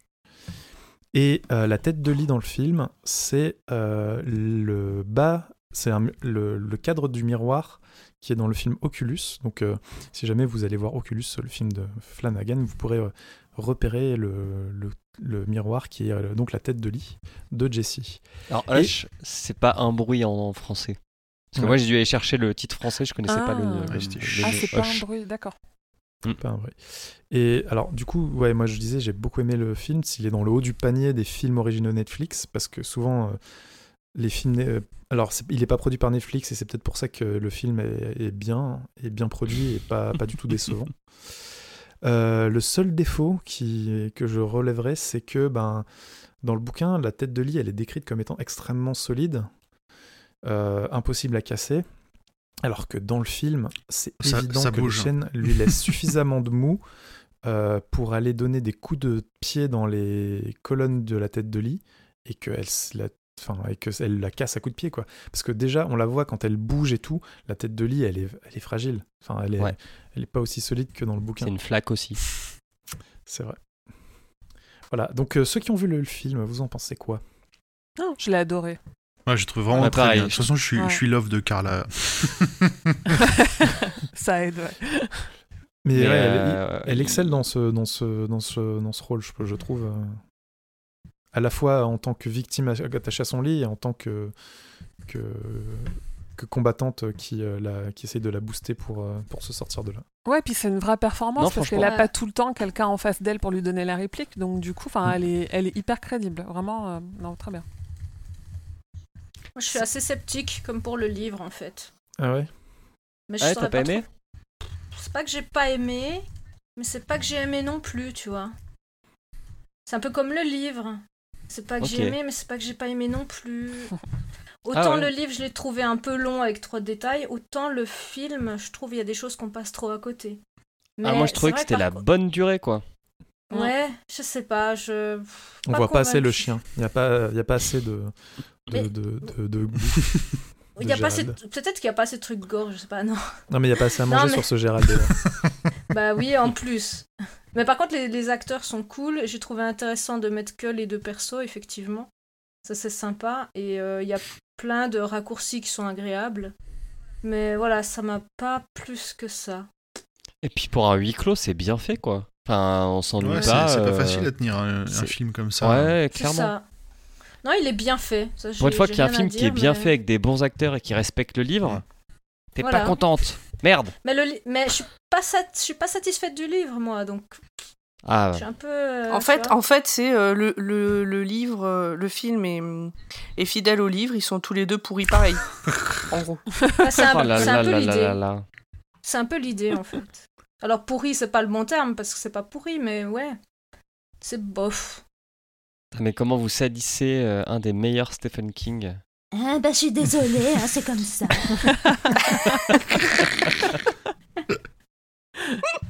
Ah bah tiens, on va pas, on va, puisque t'as pas aimé le, t'as pas aimé le livre, t'as pas aimé le film. Non, mais ouais, voilà. juste, euh, je, je veux juste faire ma relo et faire un point Flanagan pour dire qu'il est en train de préparer euh, l'adaptation de Doctor Sleep, qui est la suite de Shining. Et le Ah. tournage commence en, bah, normalement Ah, ce c'est pas le biopic sur le père de Jessie Non. et euh, et, Bravo. euh, et c'est avec Bravo. Ewan McGregor et ça sortira en janvier 2020. Voilà. Mais du coup, c'est plutôt bon signe parce qu'il a fait un truc cool avec Jessie.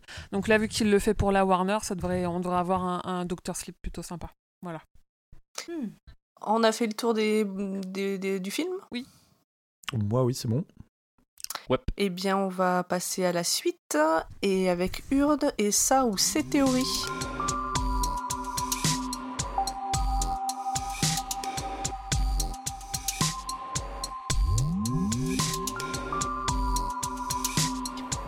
Voilà, donc euh, je me suis un peu ennuyée pendant le pendant le livre, pendant le film. Alors bah, j'ai fait une petite théorie et euh, j'en ai eu plusieurs 378 différentes. pages. Non, ça va. J'ai enlevé t'as des gratté trucs. quand même. Ouais, bah voilà. euh. Et, euh, et en fait, je suis partie sur plusieurs théories différentes et j'avais vu le film, donc euh, au milieu du bouquin, et j'ai dû abandonner une de mes théories principales en me disant, bah, je vais dire que la fin, c'est pas celle-là et je m'en fous. Et après, je suis retournée sur mes pages, je me suis dit, non, il faut utiliser ce que t'aimes pas et l'utiliser pleinement. Alors voilà ce que je vous ai sorti. Nous sommes en 1965. Une fille de 13 ans, Jessie Mahout, tente de mettre fin à ses jours dans un lac du Maine. Depuis cet incident, elle est dans un coma profond à l'hôpital, ne répondant a priori à aucun stimuli. Fin des années 80, une unité spéciale du crime étudie de près le dossier d'un homme qui profane les mausolées et les Et là, il faut le morts. Ayant échappé aux policiers locaux de par la nature saugrenue de ses actes, cette unité a les mains libres pour opérer, hein, pour opérer avec des méthodes qualifiées autant de futuristes que d'étranges. Voici leur récit. Tadam Je suis fan de cette série, pardon. Depuis, depuis plusieurs années, ils utilisent des personnes telles que Jessie pour tenter de retrouver des criminels et résoudre des crimes. La jeune fille a tenté de mettre fin à ses jours lors de sa 13e année, et bien que l'enquête n'ait rien révélé d'intéressant, si ce n'est des problèmes d'adolescence classiques, l'unité soupçonne que Jessie s'est enfermée dans ses songes pour fuir une réalité trop difficile. Cet état, appelé le syndrome de la belle au bois dormant, donc il existe vraiment, je ne l'ai pas inventé, est d'ordinaire moins profond et moins long. Jessie sera donc l'outil idéal pour les aider. Les songes qui la font survivre leur permettront d'y ajouter des éléments et de trouver des indices. À l'aide d'un procédé semblable à l'hypnose, ils vont introduire les informations sur le criminel dans le subconscient de Jessie. Les preuves retrouvées, les crimes, les cadavres. Il leur suffit ensuite d'activer les zones de la mémoire avec des électrodes. Le dernier élément de la brigade, une vieille femme qualifiée de Esper, donc euh, ceux qui ont des pouvoirs euh, psychiques machin, fera de la télékinésie avec Jessie pour raconter tout ce qu'elle verra. Ainsi, nous la retrouvons avec son mari Gérald, les menottes, les voix, les différents personnages de son passé. Tous sont inspirés de personnes réelles ou fictives qui ont pu entrer dans son esprit lors de son coma. Que cela soit des visiteurs, la télévision ou des conversations d'infirmières, chaque élément a apporté une pierre à cet édifice qu'est la fausse vie inventée de Jessie. Lors de leur précédente expérience, l'unité a découvert que lorsque la personne accepte son traumatisme, elle revient dans la réalité. Jessie, restée coincée dans son monde après le traumatisme avec son père, n'acceptera toujours pas celui des menottes. Dans son propre monde, elle ne voudra jamais accepter les difficultés et préférera se refermer, se renfermer pour se protéger. Une autre découverte était le fait que les criminels recherchés, bien souvent symbolisés par une bête ou un diable quelconque, offraient un salut en proposant à la victime une offrande. Lorsque celle-ci consentait à lui donner un de ses biens, elle était libre de partir. Dans les cas contraires, ses fonctions vitales baissent et elle finissait par mourir dans ses songes. Jessie Maut a décidé de ne pas regarder la vérité, même étant des alliés mentaux de oh, ses différentes personnalités. De ce fait, elle restera dans un état de coma accentué à cause de l'expérience de l'unité spéciale. Cette dernière n'a pas pu obtenir d'informations sur le criminel en série car la réalité de Jessie était trop enfouie. Elle a évité la mort clinique avec le personnage encore non élucidé qui pouvait provoquer la mort lors de cette expérience. Malgré quelques tentatives réussies sur des patients et dans la recherche de criminels, à ce jour, le profanateur de mausolée n'a jamais été retrouvé et l'unité spéciale continue d'œuvrer dans l'ombre. En Wow. violant euh, la mémoire Wow. d'autres patients. T'es parti loin Bravo. Tu t'es vraiment fait chier en fait. Et en fait, ça, Et- ça pourrait coller avec euh, l'imagerie du film, parce que ce qui se passe à la fin, quand euh, le soleil euh, revient, quand elle quitte la, la- le tribunal, justice, ouais. c'est pas vraiment, ça fait, ça fait vraiment pas réaliste, quoi. C'est. Et alors, il y a euh, plein de choses que j'ai trouvé qui faisaient pas réalistes. euh, Du coup, ça pourrait, ouais, ça pourrait coller. Ouais, hein. et ce qui m'a aussi inspiré, c'est le fait que tout le temps, elle a cette, euh, cette mémoire de l'eau, euh, où elle dit qu'en fait, c'est le traumatisme avec son père, et euh, moi, tout de suite, ça m'a dit non, mais elle est, morte, dire. elle est morte. Non, non, non, non. Non, non, moi, j'étais là, non, mais elle est, elle, est, elle est morte noyée, là, tu vois. Et toujours, elle a eau, elle a tout le temps soif et tout, il y a un truc avec l'eau, tu vois, alors faire un truc avec l'eau. Donc voilà. Et, Mhm. euh, et c'est vrai qu'au début, ben, le, le, le, le personnage, moi je pensais que c'était euh, la mort, donc c'était j'étais partie sur vraiment autre chose. Et euh, bah, comme le gars était vraiment réel, je me dis, bon, bah, je vais retourner ma théorie et faire autre chose, et, et ça a donné ça. Que j'ai fait plus court, parce que j'aurais pu faire des explications de pourquoi j'ai fait comme ça, mais voilà, il y a plein de trucs magnifique. qui peuvent être. euh, Ah, mais je suis contente. J'espère que vous avez un petit orgasme, ça me ferait plaisir. Un tout petit alors. Un- oui, un, mais un petit, tu sais, un, un petit. Un Après, on renifle pas. hein. Ouais, ah non, ah non, Oh. faites pas, ah non, faites pas ça, ça me dégoûte. hein. La pomme, Donc, faut euh, que voilà, t'interviennes. voilà, donc euh, faites, faites gaffe, hein, parce que du coup, bah, le gars, il est toujours en liberté. Hein. Oh Il a pas été retrouvé encore, hein, parce Mais il Ça est préfère suffit. les zizi. Et les Ça vieux suffit. cadavres. les vieux zizi de cadavres. Bien, merci Urde pour cette théorie et cette conclusion.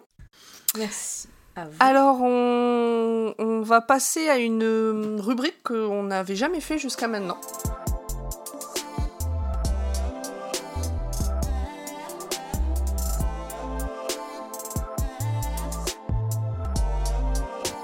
Euh, on vous a demandé sur euh, notre Twitter et notre Facebook si vous aviez des questions en lien avec, euh, avec ce livre, enfin, ou en tout cas des questions. Et euh, on a eu des, des tas de réponses. Euh, il a fallu choisir. Donc on en a choisi une. La seule. euh, qui est- qui- en fait, la seule qui nous a été Tu posée. veux que je fasse une euh, imitation donc, de François Courtis? Si tu Ah, es. si alors, tu as l'accent, vas-y. Donc nous avons euh, en ligne avec nous euh, François Courtis euh, qui, qui va nous Et poser oui, en direct François sa Courtis, question. en direct de Pologne. Alors, ma question pour le roi Stephen. À l'âge de 16 ans, j'ai commencé à lire Jessie. Toutefois, ma mère m'en a interdit la lecture en se basant sur 1. le nom de l'auteur, 2. l'illustration de la couverture et 3. un feuilletage rapide. Ma question pour vous est donc, dois-je la remercier? On dirait Frédéric Mitterrand.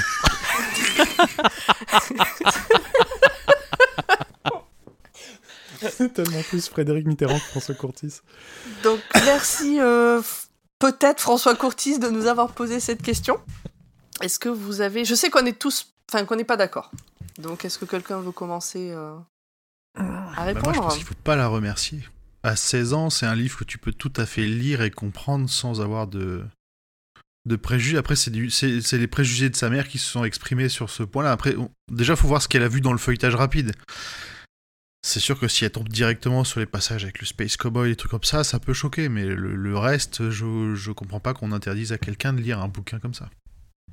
Surtout à 16 ans. Ouais, puis si elle tombe sur euh, la clarinette basseuse.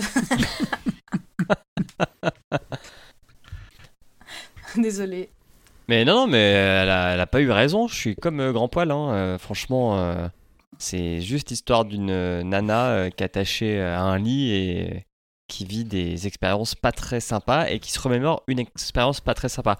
Le seul truc que je peux différencier entre mes deux lectures, donc une quand j'avais 15 ans et une 15 ans plus tard, c'est euh, le côté Autant je me souvenais bien du côté euh, mec dans l'ombre euh, avec les os euh, et le côté attaché, autant j'avais un peu élucidé le côté euh, viol. Éludé.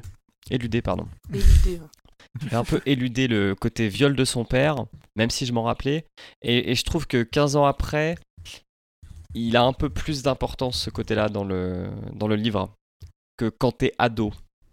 Mais ça ne. Comment. Enfin, t'es quand même censé avoir un peu de libre Ouais. arbitre, donc tu peux quand même le lire, quoi. C'est ce que je pense aussi. Euh, Peut-être qu'à 15-16 ans, on n'a pas forcément les armes pour euh, euh, prendre toute la notion de ce que c'est, de ce qui se passe à ces moments-là dans le bouquin.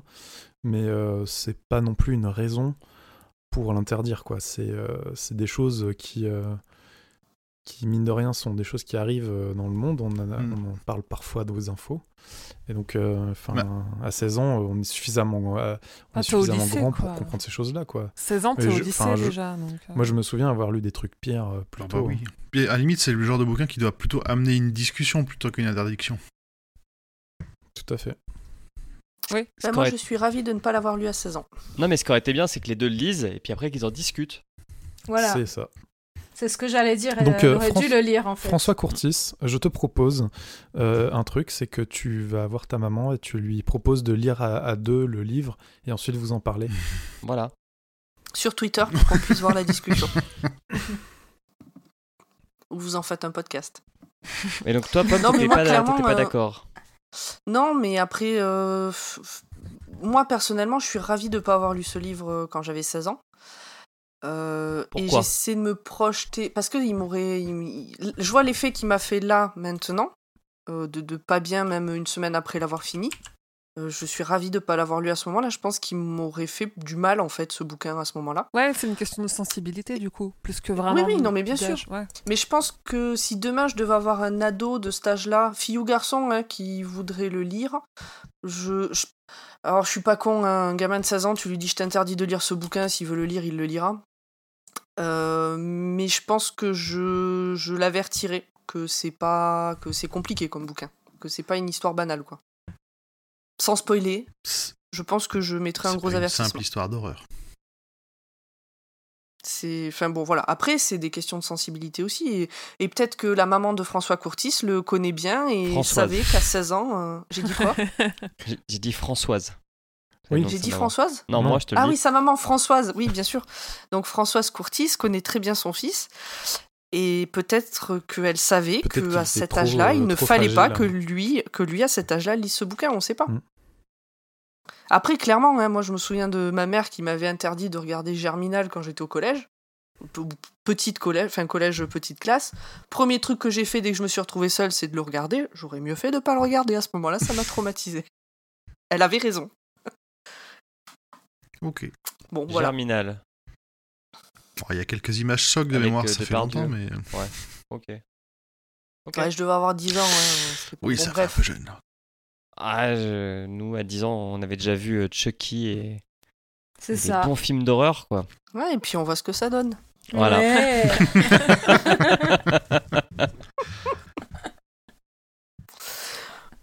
Bon, voilà. Euh, tout le monde a donné son avis euh, sur la maman de François Courtis. Oui. Eh bien, je crois qu'il est temps de conclure. Ouais Qu'est-ce que. Donc, du coup, vous conseilleriez tous à des enfants de lire ce livre j'ai compris? Alors oui, si des profs de collège, À des de grands ados. nous- À des grands ados. de, de, de secondes, je dirais. Ouais, mais en effet, Ouais, moi, je pense plutôt adulte que, que ado. Et ce qui est intéressant aussi, c'est ce qu'on a évoqué, c'est la... de- d'en discuter après. En effet, tu mets ça entre Mhm. les mains d'un gamin, c'est peut-être un peu compliqué, mais si ça peut amener la discussion sur, euh, sur quelques thématiques, euh, pourquoi pas. Mais ouais, peut-être grands ados, ouais. Mais totalement. Il faut, Mm. si si si s'il y a des livres par lesquels commencer King, Jesse en fait partie quoi. Et moi, je dirais, re- ne regardez pas le film avant de lire le livre. Lisez le livre avant. Mais toujours, toujours. Avant le Sinon, film. vous serez mais déçus. C'est souvent dans ce oui. sens-là qu'il faut mieux. Bah ouais. Je crois que globalement, à part Urde, on est d'accord pour le Tout à fait. conseiller. Et même Urde, elle est pas sûre, elle sait pas trop, je crois, si elle le Mais- conseille ou Mais pas. toi tu le conseilles euh, Pomme? Parce que tu, tu pointes Urde du doigt là comme Ah, ça. ça soupire, hein. Mais j'ai pas j'ai pas Je- senti que tu l'avais tant apprécié que ça. Mais non, mais parce que je te dis, il m'a, il m'a, il m'a, il est pas neutre ce bouquin. Il m'a pas. Enfin, c'est pas un bouquin que quand je l'ai fini, je me suis dit, ouh là là, il faisait peur. Et puis je suis passé à autre chose. euh, je- Mais est-ce que Là, de pas relire- pour ça qu'on rien que de hein relire ce que j'avais écrit la semaine dernière, tout à l'heure, rien que d'en reparler avec vous là, euh, je, je, je suis repas bien sur certains passages. Donc, euh, euh, je le, je pense qu'il est très bien écrit, euh, à part la fin. Qui, on peut s'arrêter au moment où elle se réveille, qu'elle, enfin, qu'elle se prend un arbre, et puis quand elle se réveille, il n'y a plus personne derrière. Ça sert à rien de lire la suite. Je pense qu'il est très bien écrit. Je pense que, en fonction de la sensibilité des gens, faut le lire ou pas. je sais pas. C'est pas, c'est pas un bouquin neutre où tu peux juste dire ouais vas-y jette-toi dedans. Mais justement, il y en a pas beaucoup des bouquins qui arrivent à te mettre dans cet état d'émotion. Ah non, je suis d'accord, mais c'est pour ça que j'ai pas dit que c'était un bouquin nul. Je dis que la fin était C'est un bouquin qui fait réagir, mais du coup, c'est vrai que c'est. C'est. c'est- Je le conseillerais pas à tout le monde comme ça. euh, voilà, je dirais pas euh, su- vraiment tous aller lire ce livre, c'est important. Alors, Alors, faisons de la psychologie inversée. Si vous êtes jeune, ne lisez pas ce livre. Ne le lisez pas, c'est dangereux. Dispo dans toutes les bonnes bibliothèques. Non, après, il, y a des, il, y a- il est quand même, euh, il a des sujets qui sont euh, durs, qui peuvent euh, déclencher des trucs chez des gens qui ont vécu des choses dures, donc euh, apprendre avec des pincettes aussi. Oui, ceux qui ont regardé des éclipses, euh, faites attention. Ceux qui se sont pris des coups de pied dans les testicules et qui ont fait des crises cardiaques après, faites, Faites attention. attention aussi. Ouais, Ceux-là, ils ont moins de chances de le, de le lire, du coup. Bon, on meurt Bon, pas bah, je- forcément d'une crise cardiaque. C'est vrai. Non, c'est vrai. On s'en remet, parfois difficilement. Je pense que nous avons fait le tour. Oui. Oui, je Donc pense. on se retrouve euh, le mois prochain pour euh, Cimetière. Ah, putain, c'est trop cool. C'est quand On fait qu'on fait enfin les, les yeux vrais du dragon livres. On fera les yeux du dragon quand les gens voteront pour les Votez yeux du pour dragon les quand yeux du on le propose. Parce que la très grande majorité du temps, donc sauf exception, on propose quatre livres au vote sur Twitter pendant une semaine. Euh, généralement euh, avant l'enregistrement euh, de l'épisode euh, qui précède Moins qu'on propose. Et euh, non, moins un. Enregistrement de l'épisode qui précède le bouquin qu'on propose. Donc je lance un appel, si vous êtes auditeur Oui. et que Bref. vous êtes sur Twitter, suivez le, roi- suivez le Et roi donc, Stephen. Comme on nous Le a demandé Steven. pourquoi est-ce qu'on ne fait pas de vote sur Facebook, parce que pour se simplifier la vie, c'est plus simple d'en avoir qu'un seul de vote, et donc c'est sur Twitter. On va se Tout faire que des simplement. copains. Et je te garantis, Pomme, que Oui. le cimetière, tu vas le kiffer. Ah oui. Mais peut-être, par contre, il faut. j'ai- commencé à regarder, euh, déjà, il, me faut, il faut que je lise 23 pages par jour euh, d'ici qu'on enregistre. euh. Easy. Ouais, mais j'ai beaucoup. Bon, bref. on va clore là cet épisode, puis on va en discuter euh, entre nous plus tard. Ça marche. Eh bien, merci à tout le monde, Merci. Merci. Merci à toi. Et bonne soirée. et puis. Ciao. bonne soirée, bonne journée, bon après-midi, bonne lecture et n'hésitez pas à nous faire des retours. Bye bye. Ciao.